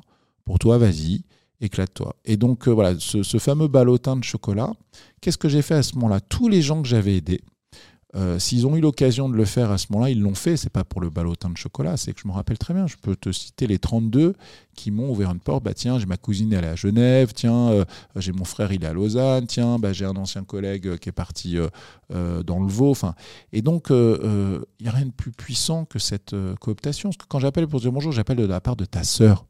Et je voudrais te rencontrer pour te présenter mes solutions. C'est quand mieux que bonjour, je m'occupe de Email Vision, je voudrais vous présenter une solution d'email marketing qui permettrait de. En gros, on est déjà dans un step. euh, tiens, c'est ta sœur, au fait, euh, comme si on s'était rencontrés euh, dans une soirée samedi soir, et puis on parle déjà de manière sympathique, on se tutoie, etc. Ouais. C'est ça la puissance du réseau.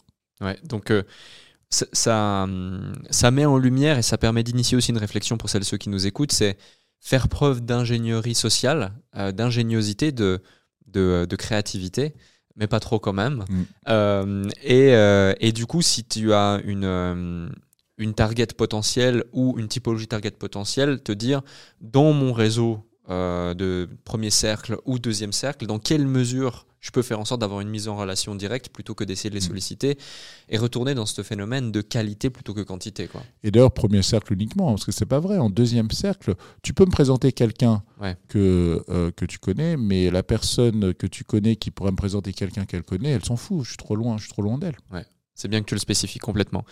Euh, on va parler de quelques challenges justement euh, euh, auxquels on peut faire face dans, une carrière, notamment quand on fait de l'événementiel. On le sait tous, en 2020, la pandémie de Covid arrive.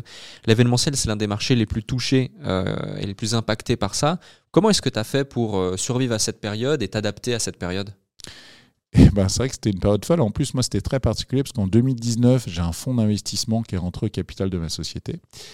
Et donc, euh, j'ai accéléré. Je me suis dit, allez, c'est parti, je recrute des DGA, des managers. On était 19 personnes, euh, on a doublé cette année-là. Donc, début 2020, je double mes effectifs. Ouais. Février 2020, euh, le Covid là, qui commence à gronder, l'Italie confinée. et euh, mars 2020, euh, je fais des événements, mais bon, il y a de plus en plus de gens qui annulent, voilà, on ne sait pas trop tout ça. Euh, et boum, euh, le Covid arrive.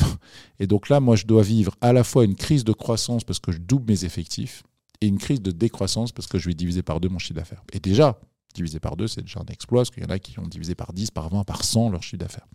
Alors pourquoi j'ai divisé par deux? Parce que la veille des confinements, la veille de la prise de parole de Macron sur le confinement, j'avais rempli un formulaire en ligne avec euh, une dizaine de solutions qui pouvaient me permettre de digitaliser les événements, parce que j'avais senti que quand même, il fallait peut-être euh, s'y préparer. Et donc l'une d'entre elles était Proximum 365. Euh, le DG, euh, qui est devenu mon associé, euh, avait en fait les formulaires, les réponses des formulaires en live, et il dit tiens, Hervé Bloch, les big boss, ah ouais, ça, ça m'intéresse comme lead. Je vais l'appeler directement. Donc il a traité lead et, euh, il m'a dit Hervé, je voudrais, euh, tu me connais pas, mais moi je te suis. Je voudrais qu'on déjeune ensemble. Donc on déjeune ensemble. C'était le dernier déjeuner possible, hein, puisque ensuite Macron parle et on est confiné. Et donc, euh, et donc on sympathise. Donc euh, il m'explique qu'effectivement il a la solution pour digitaliser mes événements. Et puis finalement j'ai fini par racheter la société. Et donc moi je me suis préparé très tôt. C'est-à-dire que de mars à juin, pendant le premier confinement, on faisait des podcasts bah, pour euh, animer quand même la communauté. J'avais des prestataires qui me suppliaient de maintenir des événements euh, en digital bah, parce que c'était euh, 30, 40, 50% de leur chiffre d'affaires et qui ne pouvaient pas se permettre de perdre cette manne-là. Et donc dès juin 2020, on a lancé le premier événement Summer Online Meetings. Alors c'était pas en Grèce, c'était pas aux Canaries, c'était pas à Marrakech, mais c'était des rendez-vous visio one-to-one avec des décideurs qui avaient des budgets, hein, parce qu'il y avait des secteurs qui explosaient, hein, l'alimentation, euh, les services, euh, l'e-commerce, et donc euh, ils avaient euh, besoin d'accélérer encore plus fort dans le digital, et puis des prestataires qui avaient besoin de pouvoir euh, euh, dérouler euh, ces acteurs-là. Et donc on a, euh, voilà, on a vécu des, des- des périodes folles, euh, et puis même euh, dans l'événementiel ou la restauration, ça a duré 15 mois les confinements. C'était pas juste euh, deux fois deux mois. Et donc, euh, je me rappelle même euh, d'un événement, c'était en décembre 2021. Il y avait une reprise en fait, et nous on avait calé un événement, un, un événement au Club Med. Et cinq jours avant euh, l'événement, Castex, qui était Premier ministre à l'époque, prend la parole pour dire bon bonjour voilà bon il y a, y a un Covid qui revient on voudrait que vous arrêtiez euh, alors c'est pas une interdiction gouvernementale mais vous arrêtez les fêtes de fin d'année vous n'allez pas faire de fêtes cette année en entreprise euh, faites pas Noël en famille c'est dangereux. Donc c'était pas une interdiction d'accord? Parce que quand il y a une interdiction l'avantage c'est qu'on est protégé par les contrats. C'était une suggestion donc moi, cinq jours avant, j'ai euh, la patronne euh, des événements MICE du Club Med, donc, qui était mon interlocutrice, qui m'appelle, elle me dit Hervé, euh, bah, qu'est-ce qu'on fait? Tu t'annules ou tu maintiens ton événement? Par contre, moi j'ai une mauvaise nouvelle, comme c'est pas une interdiction gouvernementale, je suis obligé de te- d'encaisser tes arts et de- d'encaisser contractuellement l'engagement. Donc bon, je, veux savoir quand même au cas où, est-ce que je, maintiens mes commandes euh, de prestations gastronomiques ou autres. Et je lui dis, bah, écoute euh, Muriel, j'ai pas le choix, je vais le faire. Par contre, on a appelé tous nos participants euh, et je voulais en temps réel, toutes les heures, avoir une info de ceux qui allaient, effectivement, suite au discours de Castex, abandonner ou ceux qui allaient se maintenir. On a euh, 83% des gens qui se sont maintenus, d'accord, par euh, conviction, par engagement sociétal vis-à-vis des big boss, en disant oui, euh, on comprend bien les enjeux, euh, nous on adore les big boss, bah, on se protégera, il y aura des masques, mais on viendra. Donc à ce moment-là, je me suis dit, tiens, comment je peux faire pour remercier cette communauté quand même très engagée qui accepte alors qu'il y, a une- il y a une suggestion gouvernementale de ne pas se réunir. Ouais. Et donc, euh, euh, je me dis, bah tiens, je vais faire, euh, je vais faire euh, de la vaccination. Je vais faire un vaccinodrome pendant mon événement. Très compliqué, il fallait trouver des doses, il fallait trouver une pharmacie locale, il fallait trouver des médecins, il fallait trouver des internes en médecine pour faire les... Et donc, je me rappelle, jusqu'au jeudi soir, veille de l'événement, j'avais les doses, j'avais trouvé les doses, j'avais les internes en médecine pour faire les vaccins, mais il me manquait le médecin. Et donc, je galérais euh, sur cet événement et j'avais euh, euh, un de mes DGA qui me voyait galérer, qui me dit, mais tu sais, moi, mon beau-père, il est ophtalmo. Je, m'en fous de ton beau-père. Non, mais attends, ophtalmo, ça veut dire médecin. Et donc, ça veut dire qu'il est très impliqué dans, dans les causes sociétale, donc euh, je peux lui demander de diriger ton vaccinodrome. Ah bah vas-y, appelle, appelle ton beau-père. Et donc je l'ai au téléphone, il me dit pas de problème Hervé, je prends, je viens. Euh, est-ce que tu as tu as les doses? Oui, j'ai les doses. Parce qu'en fait les doses, j'ai pas le droit de les acheter. Moi, je peux pas acheter 500 doses, il faut que ce soit un médecin qui achète 500 doses. J'ai pas le droit d'acheter 500 doses en tant que particulier. Et, et donc j'avais les, les internes en médecine et donc j'ai organisé ce vaccinodrome. Et donc pour remercier ces participants qui n'avaient pas annulé malgré les suggestions gouvernementales. J'ai organisé, donc il y a eu 122 doses. 122 euh, euh, piqûres en fait et donc voilà donc c'était sympathique aussi euh, finalement l'événement waouh où, le sujet wow de l'événement, c'était la vaccination. Encore une mmh. fois, hein, un organisateur d'événements qui organise une vaccination, c'était quand même fou. Mais à l'époque, même les centres commerciaux organisaient des vaccinations pour attirer euh, des gens dans les centres. Donc voilà, donc en gros, c'était une année folle. On a beaucoup progressé, beaucoup mûri. On a d'ailleurs maintenant une, techno d'animation de communauté online ou de vision online. Donc euh, on a beaucoup appris de ces sujets-là. Et donc c'était aussi une, période folle parce que pour mes équipes, euh, bah, c'était euh, déterminant. on n'a pas voulu nous mettre tout le monde en chômage partiel, tout arrêter pendant trois mois, six mois. On s'est battu, on a fait. Et euh, on était les premiers à pouvoir sortir euh, des événements digitalisés. Et puis les gens ont confondu, les organisateurs de salons, euh, par exemple un salon qui faisait 10 millions d'euros, il dit tiens, moi je vais faire un événement online, je vais faire un webinar. Mais en fait, le webinar, tout le monde s'en fout. Ok, donc tu es passé de 10 millions à 50 000 euros de chiffre d'affaires, et puis au lieu d'avoir 20 000 visiteurs, tu en as eu 800. Alors que moi, euh, je divisais par deux le chiffre d'affaires parce que je considérais que ça valait la moitié du prix, mais j'avais tous les rendez-vous vidéo one-to-one. Je considérais que, parce que dans mon événement, la moitié du business se fait pendant les rendez-vous et l'autre moitié se fait pendant les à côté. Ah, parce qu'il n'y a plus d'à côté, je vais faire euh, la moitié du prix. Et, euh, et, donc derrière, on a pu faire des événements. On a fait un événement qui a fait un million de marge à la Winter Online Meetings 2020. Et donc on est rentable en 2020, ce qui est incommensurable. À l'époque, tous les organisateurs d'événements étaient en train de faire faillite ou d'avoir 10 millions, 20 millions, 100 millions, 500 millions de pertes. Le plus gros, je crois que c'était comme Exposium, qui l'année d'avant faisait 100 millions d'EBITDA et qui cette année-là a fait 100 millions de pertes. C'est assez dingue euh, de se dire que une boîte d'événementiel a réussi justement en s'adaptant et, en, et en mettant en place les actions concrètes pour, euh, pour pouvoir maintenir ça, euh, arrive à être rentable en 2020. Donc bravo, bravo pour ça. Est-ce qu'il y a des choses, que, hum, des changements ou des innovations que vous avez mis en place pendant cette période justement, que vous avez gardé aujourd'hui et si oui, lesquels alors effectivement, on a beaucoup appris avec les événements online, mais au royaume des aveugles, les bornes sont rois. Donc quand il n'y a rien d'autre que des événements online, hmm. c'est bien de les faire. Mais, et d'ailleurs, je me rappelle de mon fonds d'investissement qui disait Hervé, mais vu la rentabilité d'un événement online, mais tu vas arrêter les événements physiques, tu vas faire que du online. Je fais non, surtout pas. Aujourd'hui, ça marche les événements online parce qu'il n'y a pas d'événements physiques. Aujourd'hui, ça marche les événements online parce qu'on a une communauté engagée forte qui s'est rencontrée sur des événements physiques. Si je ne fais que du online, je vais diluer tout ça je vais dilapider tout ça et ça ne marchera plus. Certes, c'est beaucoup moins cher de faire un événement online que euh, d'affréter un train, un avion, euh, un hôtel, euh, un village Club Med, bien évidemment. Mais sauf qu'il n'y a pas le même engagement, il n'y a pas la même émotion. Donc pendant un laps de temps de transition, c'est génial. En revanche, à côté des événements physiques, on a maintenant une plateforme qui s'appelle Big Boss 365 qui permet d'organiser des visios ponctuel à la demande lorsqu'un décideur a un besoin ou un prestataire sait répondre à un besoin. Donc ça vient en complément des événements.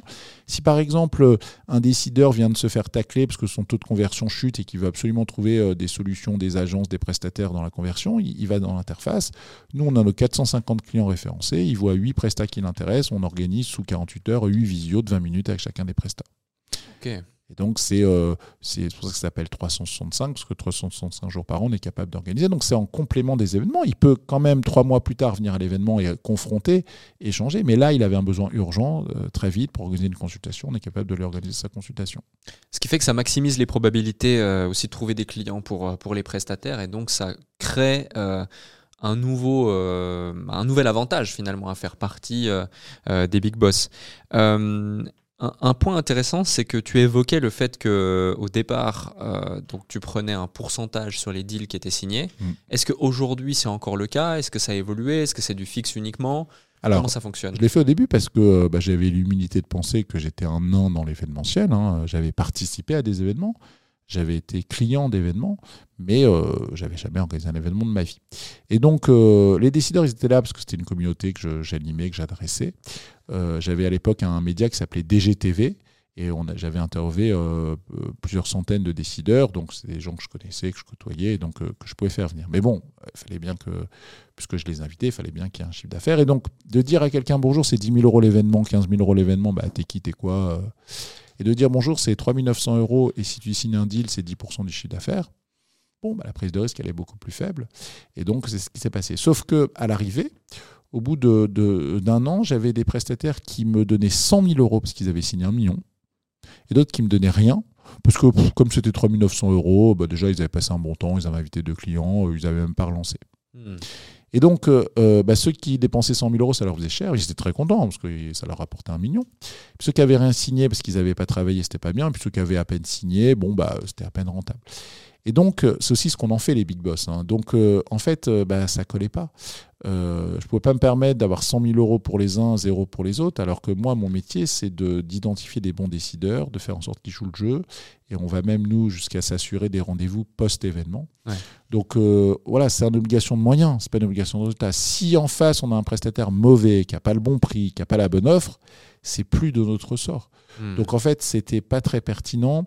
Euh, ça, a pu marcher pendant, quelques années, mais euh, vu, la taille euh, du format qui grossissait, on a fait 100% de croissance par an les six premières années, puis 30% de croissance. Aujourd'hui, on est plutôt sur 10% de croissance, parce qu'on est dans une logique asymptotique logique. Et donc, et donc, en fait, cette logique à la perf a été très séduisante au début. et elle a plus lieu d'être aujourd'hui. Chacun va payer finalement un planning de rendez-vous et donc une capacité à générer du ROI. Ouais, c'est énorme cette croissance là que tu, euh, que tu partages justement. Euh. Qu'est-ce qui explique cette croissance selon toi et comment, euh, lorsque tu scales de façon aussi importante, qui plus est dans un business physique, tu n'es pas sur un business digital avec des équipes, etc., tu gardes ta trajectoire, tu gardes ta vision et tu arrives à inculquer une culture d'entreprise en recrutant massivement de nouvelles personnes, parce que vous êtes passé quand même en disant de 0 à 100 salariés, mmh. solide et en accord avec les valeurs de l'entreprise alors, euh, déjà, moi, euh, j'ai quelque chose de très particulier, c'est que euh, j'ai fait grandir les gens. Aujourd'hui, la totalité de mon comité de direction sont des gens qui, pour les directeurs, c'est leur premier job, et pour les DGA, c'est la première fois qu'ils sont déjà de leur vie. Donc déjà, ils apprennent un métier en plus de leurs compétences, de leurs hard skills. et donc, bah, moi, j'ai pris des bébés, en fait. D'ailleurs, je fais, en ce moment, je poste sur LinkedIn, euh, à l'occasion des 10 ans du format, je, poste euh, une ode à mes premiers collaborateurs, ceux qui sont arrivés euh, dans les premiers temps et qui ont beaucoup grandi. Je donne l'exemple de Camille Dumont. Camille Dumont, à l'arrivée, elle avait 20 ans, elle venait d'avoir 20 ans dans mon bureau, avec un CV quasi, quasi vide. Hein. mais j'ai senti un potentiel intéressant et elle est maintenant directrice associée en charge des opérations. Elle a 10 personnes à gérer. deux ans plus tard, j'ai un petit alternant avec une petite cravate, euh, tout propre sur lui, euh, qui, euh, qui voulait une expérience dans le commercial. Et maintenant, il est directeur commercial associé et il pilote deux équipes et deux managers commerciaux. Voilà, c'est ça que j'aime bien aussi. Et donc, ces gens-là sont des bébés big boss. Hmm. Sont, ont pris mon énergie. moi, j'ai senti que mon énergie était compatible à la leur, donc ils peuvent la diffuser auprès de leurs équipes. Donc, c'est ça qui est intéressant. Et si demain on est 1000, bah, il faut euh, avoir euh, ce même esprit. Euh, moi, quand il y a une réunion de process avec le DAF, ça m'emmerde. quoi. par contre, voilà, quand on parle de l'émotion qu'on peut ressentir, de la bienveillance, quand on organise le séminaire des équipes, l'été, l'hiver et autres, bah, voilà, c'est ça, qui est, ça qui est intéressant. C'est-à-dire que faut se lever le matin, avoir les niaques, avoir envie, parce que c'est dur. Hein. 2020, Covid, c'est très dur. 2023, c'est aussi une année difficile. Donc il faut se battre euh, tous les jours. Donc si on n'a pas cet esprit-là, ce qui est marrant aussi, c'est qu'ils sont tous potes entre eux. C'est à la fois un avantage et un inconvénient. L'avantage, mmh. c'est que bah, ils sont soudés, euh, euh, tout va vite. L'inconvénient, c'est que dès qu'il y en a un qui a une exception, tout le monde le sait. Et pourquoi lui a été augmenté, et pourquoi lui machin, et pourquoi lui il est en télétravail, etc. Donc c'est à la fois force et faiblesse. Mais je me rappelle d'un d'un collaborateur, euh, un directeur qui, euh, euh, qui, a, qui a fêté son mariage. À 17h50 le vendredi, il y a 15 collaborateurs qui ont débarqué pour le kidnapper. En fait, c'était son enterrement vie de garçon. Donc de voir que 15 personnes, que quasiment la totalité des gens, c'est les collaborateurs, pour son enterrement de garçon, c'est que vraiment il se passe quelque chose dans, dans cette entreprise. Tiens, une autre anecdote aussi. Euh, qui est pas drôle, mais bon, euh, à force, elle est drôle. Donc, euh, un soir, j'avais récupéré un guide, un annuaire de prospection, et comme le lendemain, je partais en déplacement, je me dit, tiens, je vais passer pas très loin, j'avais un Uber, je, vais déposer le guide. devant le bureau du commercial pour qu'il puisse chasser à partir de ce guide. Et sauf que mes bureaux sont assurés dans le quatrième étage et tout était allumé. Je me dis, ah merde, ils ont, ils ont oublié d'éteindre la lumière, c'est con, c'est pas écologique. J'arrive, ils n'avaient pas du tout oublié d'éteindre la lumière, ils étaient tous là. Bon, pas tous, hein, mais ils faisaient un poker. Donc ils étaient là, il y avait de l'argent, il y avait de l'alcool. Bon, alors dès qu'ils me voyaient tous, ils sortaient de pièce en pièce, ils étaient terrorisés. Ils se disaient merde, il y, a, le proviseur qui vient de débarquer. J'avais mon DAF, le DAF c'est quand même le, DAF et DRH. Bon. Euh, et donc, euh, ils auraient pu tous, se faire virer euh, pour faute grave le lendemain, tu vois, ou avoir un avertissement. Bon, moi, ça m'a fait rire, hein. j'ai été jeune aussi. mais bon, j'ai convoqué quand même le DAF. Je lui ai dit, Gaëtan, je dois être au courant. Imaginons, il y a un mort. Imaginons, il y a un coma éthylique. Imaginons, vous, vous invitez quelqu'un, euh, il vole un ordinateur. Je suis, responsable de cette entreprise, je suis responsable de, de, tout ce qui se passe dans cette entreprise. Là, tu ramènes de l'alcool et de la drogue. Alors ça va, j'ai pas 15 ans, euh, c'est pas, pas de la coke non plus, etc. Mais je suis quand même responsable de cette entreprise je suis le mandataire social. Bon, donc il avait compris que quand même, et donc euh, bon bah maintenant ils me préviennent, voire ils m'invitent, mais en tout cas voilà. Donc euh, donc c'est ça aussi la magie d'une boîte, hein. c'est-à-dire que c'est ces mm. moments-là qui sont incroyables pour eux, euh, de se voir comme ça le soir après le boulot, truc. Maintenant ils me préviennent, ah tiens ce soir on fait un poker, truc. bon, voilà donc c'est ça la magie d'une entreprise et donc euh, finalement, réussir une entreprise, c'est donner de l'énergie, c'est recruter des bons talents, c'est les faire grandir. Moi, j'ai un truc dont je suis très fier aussi. En 2019, quand le fonds d'investissement est entre capital, il m'a proposé ce qu'on appelle un management package. Alors, c'est quoi concrètement? Un fonds, lorsqu'il met 10 dans une entreprise, au minimum, il veut 20. Il veut doubler. comme ça, il fait un multiple de 2. sur 5 ans, ça lui fait un TRI, donc un taux de rendement annuel à 15%, il est content. Sachant que la, pour être au minimum, c'est 7. Donc, euh, ce que juste qu'on comprenne hein, comment ça marche un fonds d'investissement. Un fonds d'investissement, ce n'est pas son argent, c'est l'argent des autres, donc l'argent de milliardaires, l'argent de, compagnies d'assurance, de banques et autres. Et euh, cet argent, euh, ils ont 2% de frais de gestion, Et ensuite, ils touchent 20% au-delà des 7 premiers pourcents de rendement. Donc s'ils font 7%, bah, ils n'ont que leurs 2% de frais de gestion, c'est-à-dire leur, leur coût salarié et autres. Si par contre ils font 15% de rendement, ils vont toucher 20% sur les 15%. C'est là que ça devient très intéressant, ce qu'on appelle le caride. Donc voilà, donc en gros, un fonds d'investissement, qu'est-ce qui se passe? Euh, S'ils mettent 10 et qu'ils récupèrent 20, c'est déjà pas mal, hein. ils, ont, ils ont déjà un beau caride. Donc au-delà de 20, ils payent. Et donc, ils partagent le fruit de la valeur. Mmh. Et donc, ce qui veut dire que j'ai donc des collaborateurs, j'en ai 40, c'est beaucoup, hein. à l'époque, à l'époque on était 60, euh, j'en ai 40 à qui j'ai donné la possibilité de rentrer dans le management package, donc de devenir associés. Au lieu d'avoir des actions ordinaires comme celles que j'ai moi, ils ont des actions à distribution préférentielle et ces actions ont un multiple beaucoup plus élevé que le multiple euh, projet euh, d'investissement. Si par exemple l'entreprise fait x3, eux ils vont faire x20. Si l'entreprise fait x4, ils vont faire x50. Donc quelqu'un qui a mis 10 000 euros et qui quelques ans après récupère 500 000, c'est quand même game changer. Bah, j'ai 40 personnes dans ce cas-là, alors euh, c'est des graduations entre 1000 et 15 000 euros. Et donc, bah, je suis très fier, euh, très content d'avoir comme ça partagé la valeur. En fait, ils ont à peu près 1% du capital et ça pèse 10% euh, de droits économiques. Donc, ça peut être très, très pertinent pour eux. En fait, qui, paye, c'est le fonds et moi.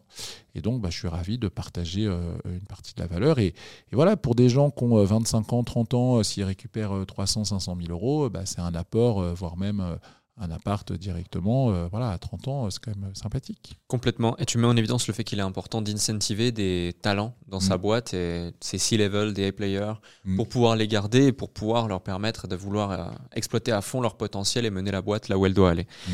Euh, aujourd'hui, avec 100 collaborateurs, sans rentrer dans, dans, tous les détails, mais comment tu as structuré tes pôles Combien de collaborateurs sont par exemple sur la partie, imaginons, euh, commerciale, événementielle euh, Est-ce qu'il y a d'autres pôles euh? À des commerciaux, je pense que j'en ai 35. Ok.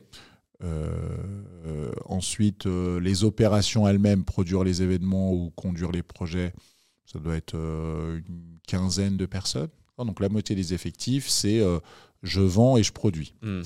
Ensuite, l'autre moitié, euh, eh c'est euh, tout ce qui est administratif, finance, RH, c'est tout ce qui est digital, marketing, communication.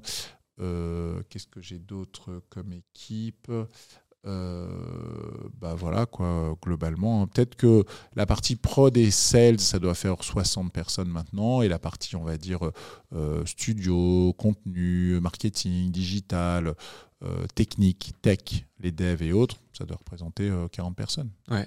Ah, c'est, c'est, intéressant justement, et la majeure partie de la valeur, finalement, elle se situe dans le produit et, et dans le fait de le vendre. C'est, c'est, c'est quelque chose de pas enfin d'anodin mais que beaucoup de gens oublient euh, et surtout que beaucoup de gens délestent parce que souvent tu as trop sur la partie vente et puis t'as pas assez sur la partie produit. Hmm. Or finalement, euh, un des secrets je pense qui fait que tu es là depuis 10 ans, c'est que euh, bah, le produit est, top et apporte du résultat. et ça c'est important vraiment de le, souligner. Un autre sujet, c'est, j'en parlais lors de l'intro où, où, où, justement je t'ai présenté, c'est assez énorme. Je sais pas si les gens ont, ont, conscience de ça, mais euh, certains clients des Big Boss disent publiquement que l'event Big Boss représente entre 20 et 70% du chiffre d'affaires annuel de leur boîte, euh, uniquement grâce aux mises en relation, grâce au fait de connecter euh, par ton intermédiaire, par l'intermédiaire de, de, l'événement. également, beaucoup de gens qui te côtoient, qui te considèrent, disent que c'est vraiment ton talent. Est-ce que tu pourrais nous, expliquer plus en détail justement euh, ce truc qui fait ta singularité, qui est cette capacité à connecter les gens, les bonnes personnes entre elles, et qui fait que derrière, 20 à 70% du chiffre d'affaires de certains clients est issu des mises en relation chez les big boss? Je vais raconter une anecdote avant de répondre à la question. Euh, un jour, euh, je me rappelle, je remontais, je remontais le chemin entre, entre mon petit bureau. J'avais un petit bureau de, de peut-être 25 mètres carrés. Euh, jusqu'à chez moi. Et puis, euh, j'ai un appel un mec que je connaissais pas, mais qu'on me présentait. Euh, bonjour Hervé, je t'appelle de la part de Jonathan. voilà, on, lance une petite agence de search, mais on n'a pas d'argent. Par contre, on a entendu parler de tes événements. donc on veut venir, mais on n'a même pas de quoi payer la partie fixe, parce que c'était encore le modèle fixe plus variable. Mais par contre, on a une idée. tu nous offres l'événement, mais on te donne 25% de ce qu'on signe je me dis, allez, euh, pourquoi pas, c'est des jeunes, ils ont l'air d'avoir la pêche, ils sont bons, etc. Et donc, euh, au bout de 14 mois, euh, il m'avait donné 350 000 euros de com. Et l'associé vient voir et me dit Hervé, en fait, on a un problème, c'est que tu es devenu notre associé de fait, parce que 25% de la marge qu'on dégage, on te la donne. Nous-mêmes, on est deux associés, plus un DAF qui a, qui a des parts aussi finalement, euh, ta société encaisse plus que nous en dividendes à la fin d'année. Je sais, mais c'était le deal. Euh, vous auriez pu vous planter, euh, je vous aurais offert mon événement gratuitement. Bon, comme on s'entendait très bien, on s'entend toujours très bien d'ailleurs, et, effectivement, il, cartonne, je suis passé à 15. Mais j'aurais pu dire non, hein, j'avais un contrat d'apporteur d'affaires à 25, euh, bon, mais c'était plus cohérent, plus serein, etc. Et effectivement, euh, quand ils ont vendu leur société, euh, je pense que 70% de leur chiffre d'affaires, c'était les big boss. Ils ont, ils, ont, ils ont refait des sociétés depuis, ils continuent à être très présents sur nos événements. Et donc, donc voilà, donc en gros, c'est aussi ça. un deal, c'est-à-dire que si c'est trop écrasant pour l'un ou pour l'autre, ça marche pas. C'est eux qui m'ont posé le 25%, c'est pas moi qui leur ai proposé, mais personne n'avait imaginé qu'ils allaient faire des millions d'euros et qu'ils allaient me donner des centaines de milliers d'euros pour participer à un ou deux événements. Donc, euh, alors pour répondre à la question, donc euh, la mise en relation business, bah, déjà c'est euh, donc on parlait d'authenticité, il faut bien connaître les gens, il faut bien connaître les produits et il faut bien connaître les interactions. C'est-à-dire qu'en en fait c'est très compliqué. Euh, tu disais, euh, oui, un entrepreneur, il n'y a plus de barrière à l'entrée, c'est facile avec les réseaux, mais en fait, non, c'est très difficile. C'est pas parce que tu as un réseau avec 80 euh, anciens promos de ta classe et 10 ex-collègues que tu interagis. Moi, quand je fais des posts sur LinkedIn, je passe du temps, je réfléchis. voilà, bah, je peux faire 500, 1000, 1500 likes. alors pourquoi moi je fais des likes? Bah, Parce que j'essaie de dire quelque chose d'intelligent, de sensé. Quand je mets en avant je parlais de Camille euh, tout à l'heure ou de Vincent. Euh, voilà, je mets en avant les autres. Je ne me mets pas moi en avant. J'ai plus besoin de développer la marque Hervé Bloch. Euh, elle est déjà reconnue. Aujourd'hui, je dois développer la marque Big Boss. Et donc, et donc en fait, c'est voilà, c'est mettre en avant les autres, c'est valoriser les autres. Il y a beaucoup d'ego dans la mise en relation. Et les gens sont contents de, de pouvoir ouvrir une porte et les gens sont contents qu'on leur ouvre la porte. Donc voilà, donc faut jouer avec tous ces sujets-là. On parlait d'être économe quand on est un bon gestionnaire. on parlait de, de, connaître l'ego. Enfin voilà, d'aspirer et de capitaliser sur l'ego des gens. Donc faire des mises en relation, c'est finalement assez complexe. Il faut bien maîtriser les gens et il faut bien maîtriser les offres. Et il ne faut, faut, faut, pas viser complètement au hasard. Moi, tous les jours, je peux envoyer des, des, des centaines d'emails à des décideurs pour leur présenter euh, euh, un, use case, un Presta ou autre. Ils vont le lire. Mais par contre, si c'est nul, ils vont me dire bah, Qu'est-ce que tu nous as fait là? Pourquoi tu m'as fait perdre 28 secondes dans ma journée? Euh, C'est complètement hors sujet, ça n'a pas de sens. Hmm. Ah, donc c'est aussi, chaque jour, on doit se remettre en question pour bien viser juste au bon endroit pour tout le monde. Ouais, complètement, complètement. Merci pour tous ces éléments. J'ai envie de parler d'équilibre pro et perso. Euh, on l'a compris, tu es un grand bosseur. Euh, tu bosses énormément et tu es aussi papa de deux petites filles mm. euh, que tu as en garde exclusive. Mm. Comment est-ce que tu fais pour gérer l'équilibre entre ta vie professionnelle et ta vie personnelle, ta vie familiale? Déjà, je pense que c'est un bon équilibre parce que celui qui bosse tout le temps, il finit en burn-out parce que voilà, il se rend compte que, que, toute sa vie repose sur un pilier qui n'est pas forcément le bon, qui est, un pilier équilibrant, mais s'il est tout seul, tout le reste s'effondre. Donc moi, en fait, euh, pendant très longtemps, bah, de, euh, de 8h28 à 19h, je suis chef d'entreprise. Et de 19h à 8h28, je suis papa, maman, les courses, les fringues, les devoirs, les vacances, euh, les iPhones. Voilà. Donc, mais c'est vachement équilibrant aussi. Mes filles, elles participent régulièrement au séminaire, elles venaient régulièrement au bureau, elles sont connues de mes équipes, donc c'est sympathique et, et c'est très équilibrant en fait. Donc euh, n'avoir qu'un seul truc à faire dans une journée, euh, c'est pas bon. Hmm. et puis bon, bah, dès qu'elle s'était couchée, je pouvais reprendre le travail euh, concrètement ou autre. Donc en fait, c'est une organisation, mais c'est aussi un, équilibre sain. Ouais, justement, dans quelle mesure ça a influencé tes décisions professionnelles ou entrepreneuriales positivement euh, cet équilibre sain que tu as mis en place? Parce que souvent, l'entrepreneur, il est dans les excès, il se dit non, il faut que je travaille plus, etc. Sinon, je vais perdre du temps, la concurrence va me rattraper. Et de l'autre côté, tu as aussi l'école de euh, non, respire, prends de la hauteur, c'est important d'avoir un équilibre. Et, euh, et, ben, et, du coup, ton contexte à toi fait que tu as dû trouver cet équilibre. Dans quelle mesure ça influencé On n'a pas le choix déjà. Moi, j'avais la garde exclusive de mes filles. Euh, et donc, euh, bah, il fallait que je, je, je, les nourrisse, il fallait que je, je, les emmène en vacances. Donc, on n'a pas le choix, il faut réussir. Hmm.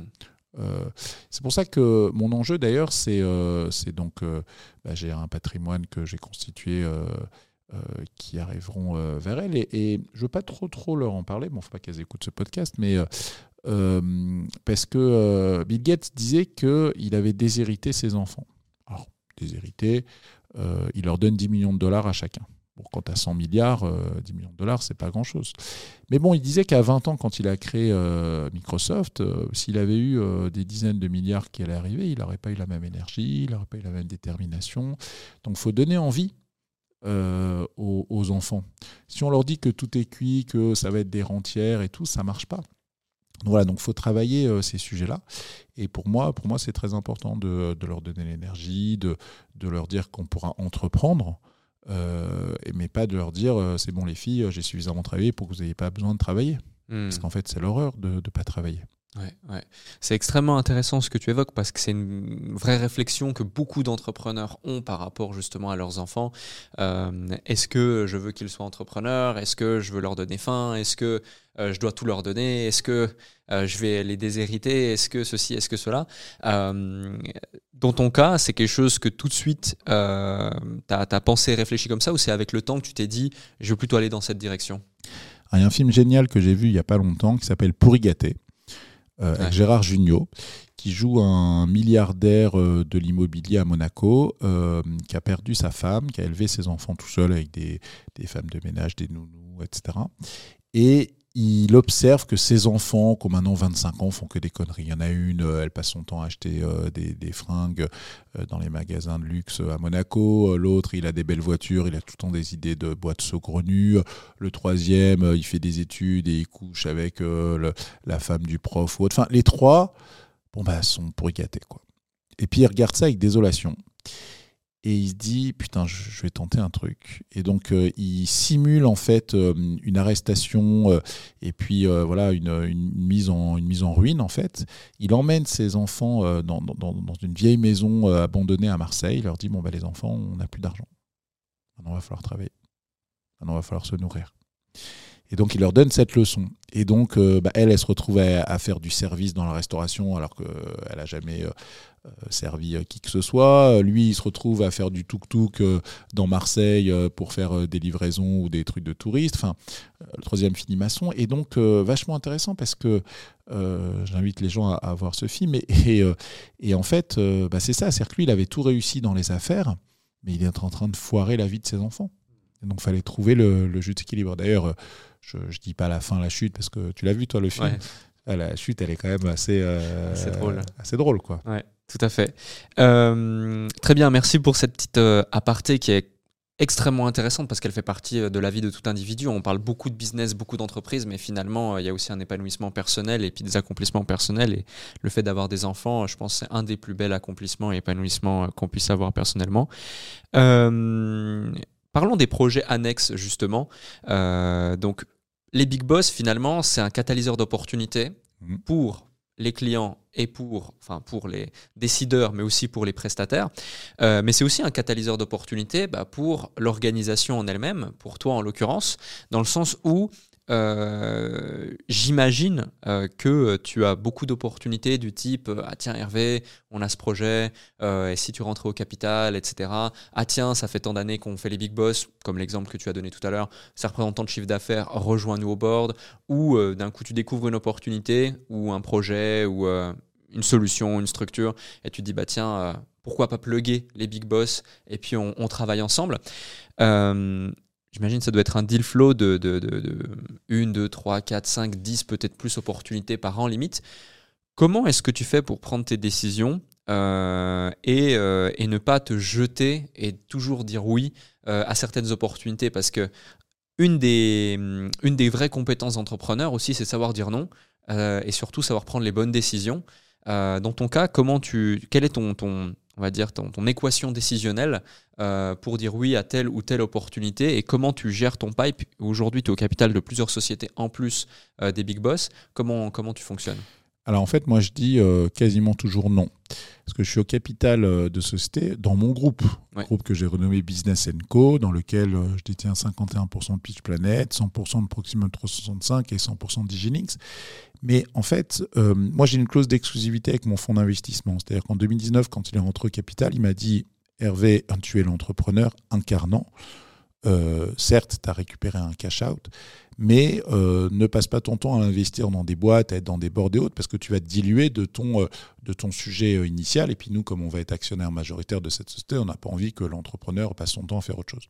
Donc j'ai déjà une clause d'exclusivité, donc je ne suis actionnaire d'aucune société qui ne sont pas dans le giron de ma société avec le fonds d'investissement. C'est la première chose. Alors après, j'ai des euh, opportunités, voilà, de, je sais pas, d'être dans des jurys ou autres, mais, mais ça, c'est du networking.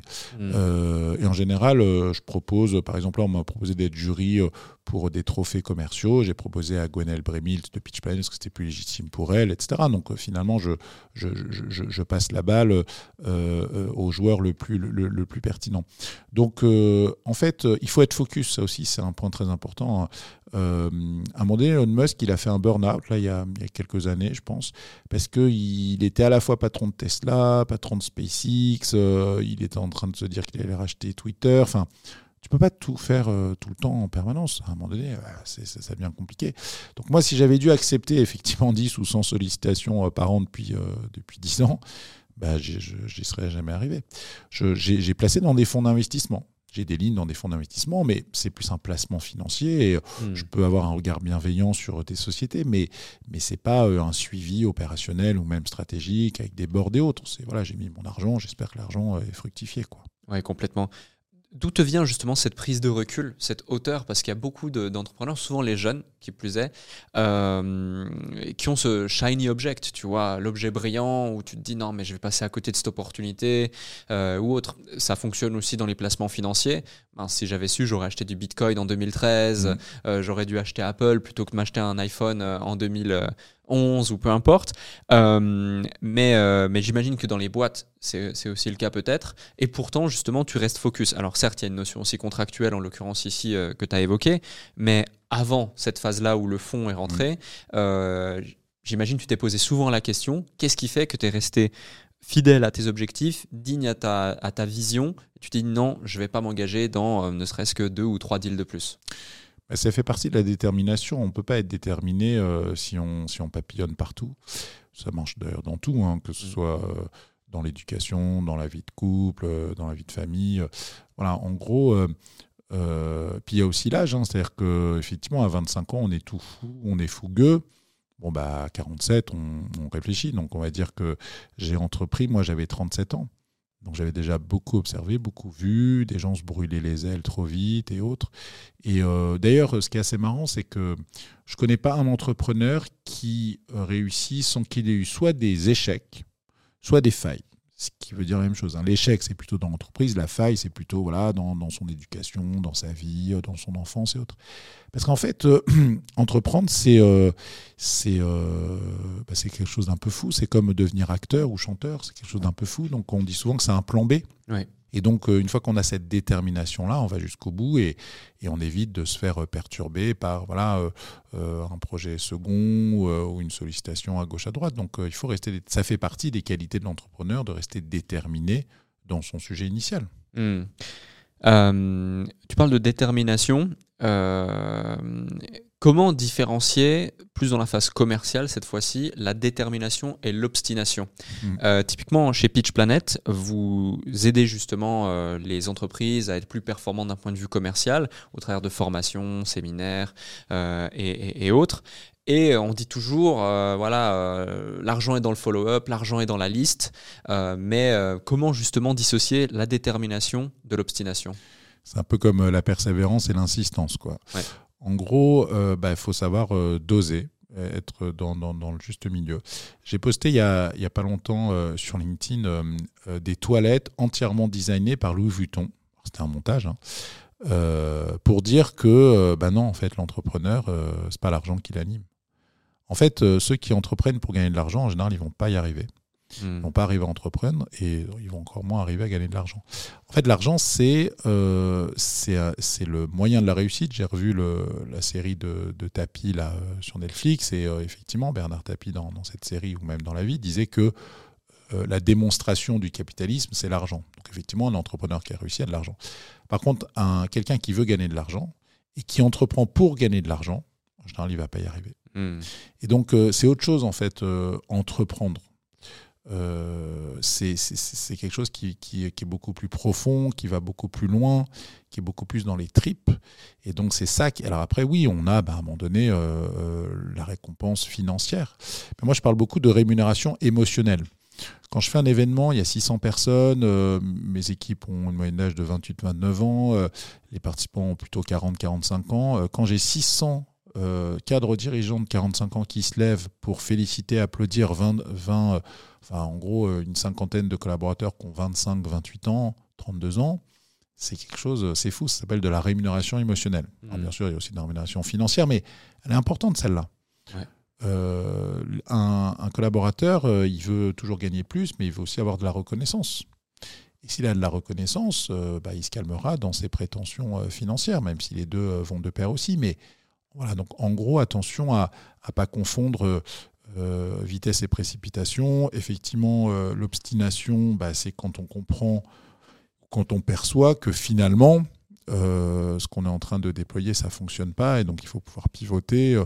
Et donc, en fait, l'entreprendre, d'ailleurs, va piloter souvent. Quand, quand on regarde des entreprises pour lesquelles on va investir, ce, que disent souvent les, les, investisseurs, c'est qu'ils ne regardent pas le, le, concept, ils regardent l'entrepreneur. Ouais, la team parce que euh, l'entrepreneur et la team qui, euh, qui va se planter sur un concept mauvais va rebondir, alors qu'un super projet, un super produit face à un entrepreneur euh, bah, qui n'a pas les bonnes valeurs ou une équipe qui n'a pas la détermination, ils vont se planter.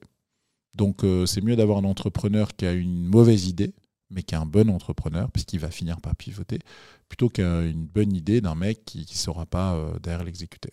Complètement d'accord.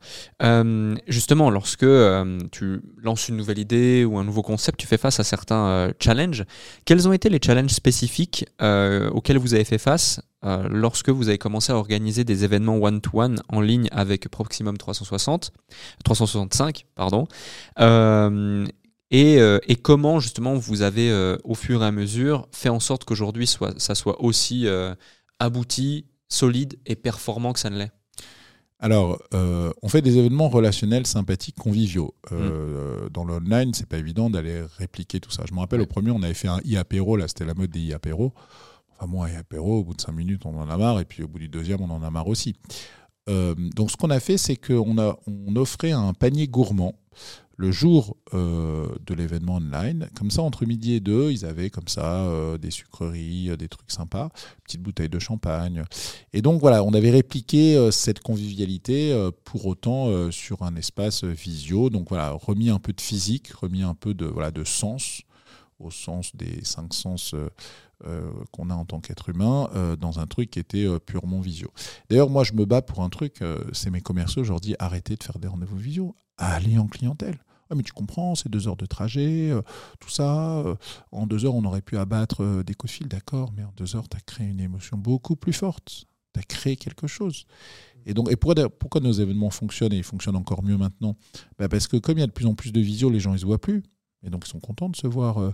Château Forme, par exemple, qui a souffert pendant le Covid, maintenant, ils cartonnent bah, parce que comme les gens sont tous en télétravail, ils sont contents de se retrouver dans, dans des séminaires, dans des salles de réunion pour recréer du lien. Complètement. Complètement. C'est très vrai et c'est très bien que tu le soulignes. Et c'est euh, assez drôle parce que c'est aux antipodes de la plupart des discours de, chefs d'entreprise ou, ou, responsables commerciaux, ce truc de fais deux heures de route, euh, rencontre la personne, crée une connexion émotionnelle. Euh, plutôt que bah, fait 5 euh, visios, tu vois, euh, ou 25 calls. Mm. Et, et, ça dénote l'importance, d'autant plus par quelqu'un comme toi qui a vécu toute sa vie autour du commercial et qui sait justement comment créer des relations et comment tirer profit de ces relations, de la qualité et non la quantité, pour pouvoir mener à bien son, son objectif. Euh, on arrive au terme justement de cet échange. Ça fait presque deux heures qu'on discute tous les deux. Le temps est passé si vite. C'est vrai. Je disais tout à l'heure, il y a des gens qui écoutent pendant une heure. Je te dis, ça va durer deux heures. Donc, euh, je pense qu'il y, a plein de gens qui sont là euh, et qui nous écoutent depuis 1h45, presque deux heures. J'ai deux dernières questions pour toi et merci pour ton temps et toute la valeur que tu as délivrée. toi qui as un réseau énorme et, et, très riche, maintenant qu'on a passé deux heures ensemble sur le déclic, euh, et qui plus est en plus, euh, ça m'a fait plaisir de, voir ton email parce que du coup tu, écoutes aussi euh, le déclic, tu regardes un, petit peu ce qui se passe et c'était un plaisir. je connaissais les Big Boss, je te connaissais aussi, donc tout naturellement j'ai apprécié et, je t'ai invité sur, sur, sur, le plateau. Merci d'avoir d'être présent ici. Est-ce que tu aurais quelqu'un à qui tu penses à nous recommander que tu euh, verrais sur le plateau du déclic pour nous partager son parcours, pour nous partager son expérience Bien sûr, Vincent Klingbell. Ok, tu peux nous en dire plus? Vincent Klingbell, c'est qui? Déjà, c'est un ami. Euh, c'était un de mes plus gros clients en Big Boss. Il m'a dit très vite, je deviendrai ton plus gros client et tu seras mon plus gros fournisseur. Il fait partie de ceux pour qui 30-40% du chiffre d'affaires a été fait au Big Boss. Euh, en 2019, euh, j'ai un deal avec un fonds d'investissement qui a capoté la veille au soir du closing. Et euh, il était à l'époque mon, ami, mon confident, mon mentor. Et du coup, quand le deal a capoté, il m'a dit bah, Viens, on le fait ensemble. Et donc, Vincent Kimmel, c'est aujourd'hui le président de European Digital Group, qui est donc la société qui, avec Montefiore Investment, a pris une part majoritaire de mon capital. C'est aujourd'hui mon associé, mon président. Euh, et, donc, il a aussi, lui, euh, des aventures folles. Il a créé une boîte qu'il a revendue au groupe d'Ocapost. Là, ce qu'il fait chez EDG, c'est incroyable. Euh, et donc, voilà, c'est quelqu'un qui, qui, a un très beau storytelling. C'est un ancien avocat. Et il était avocat en droit immobilier dans un gros cabinet. Il avait une voie toute tracée. Il s'est dit, non, mais c'est pas, pas ça que j'ai envie de faire. Et donc, il fait quelque chose de, de très puissant et très intéressant. Merci, on aura plaisir à l'accueillir et découvrir son parcours. Ma dernière question pour toi, mais avant ça, comme d'habitude, si vous avez eu autant de plaisir à nous écouter que je n'ai eu de plaisir à animer cet épisode, faites-le nous savoir avec un commentaire, le like, les partages, également les 5 étoiles sur Apple Podcast ou votre plateforme de podcast préférée. Et puis, on a fait euh, un post LinkedIn comme pour chaque épisode, donc allez interagir sous ce post, allez découvrir aussi Hervé, aussi les Big Boss. On mettra les liens directement dans la description de la vidéo et, la description de l'épisode. Euh, ma dernière question pour toi, je la pose à chaque participant du déclic, c'est euh, parmi euh, durant toute ta vie, est-ce qu'il y a un truc que tu as envie de nous partager qui a littéralement créé une transformation euh, identitaire chez toi, un vrai déclic pour le coup, que ce soit sur le plan personnel comme professionnel, que tu n'as pas encore partagé dans cette interview, que peut-être tu n'as jamais encore partagé dans aucune interview? Tu as carte blanche pour le mot de la fin. Euh, bah, en fait, le déclic, on a l'impression que c'est un Big Bang, alors que moi, c'est un déclic très progressif. Je parlais du Club Med, je parlais euh, euh, de, mes parents qui étaient dans le commercial, je parlais des études que j'ai faites. Et donc, en fait, moi, j'ai eu un déclic très progressif. Et euh, à chaque fois, les gens me disent, mais d'où ça vient les big boss comment, comment ça marche Pourquoi ça marche Parce qu'il y a aussi beaucoup de gens qui n'aiment pas hein, la réussite, la différence, etc. Et donc, ils essayent d'imiter, ils n'y arrivent pas parce que c'est beaucoup trop profond en moi. Ce dosage euh, euh, euh, des parties relationnelles business et des parties un peu informelles, voilà, c'est quelque chose de très compliqué à faire, ce, juste équilibre. Et donc le déclic, il, vient de, quelque chose de très profond en moi. C'est-à-dire qu'en fait, c'était inscrit.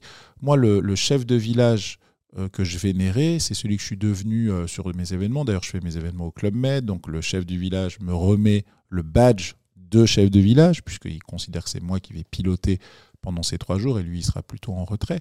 Donc voilà, donc en gros, euh, euh, ce déclic, c'est quelque chose de très très progressif et je dirais que c'est un rêve. C'est le, le rêve que j'avais quand j'étais gosse, je l'ai mis en place. Merci Hervé. Merci.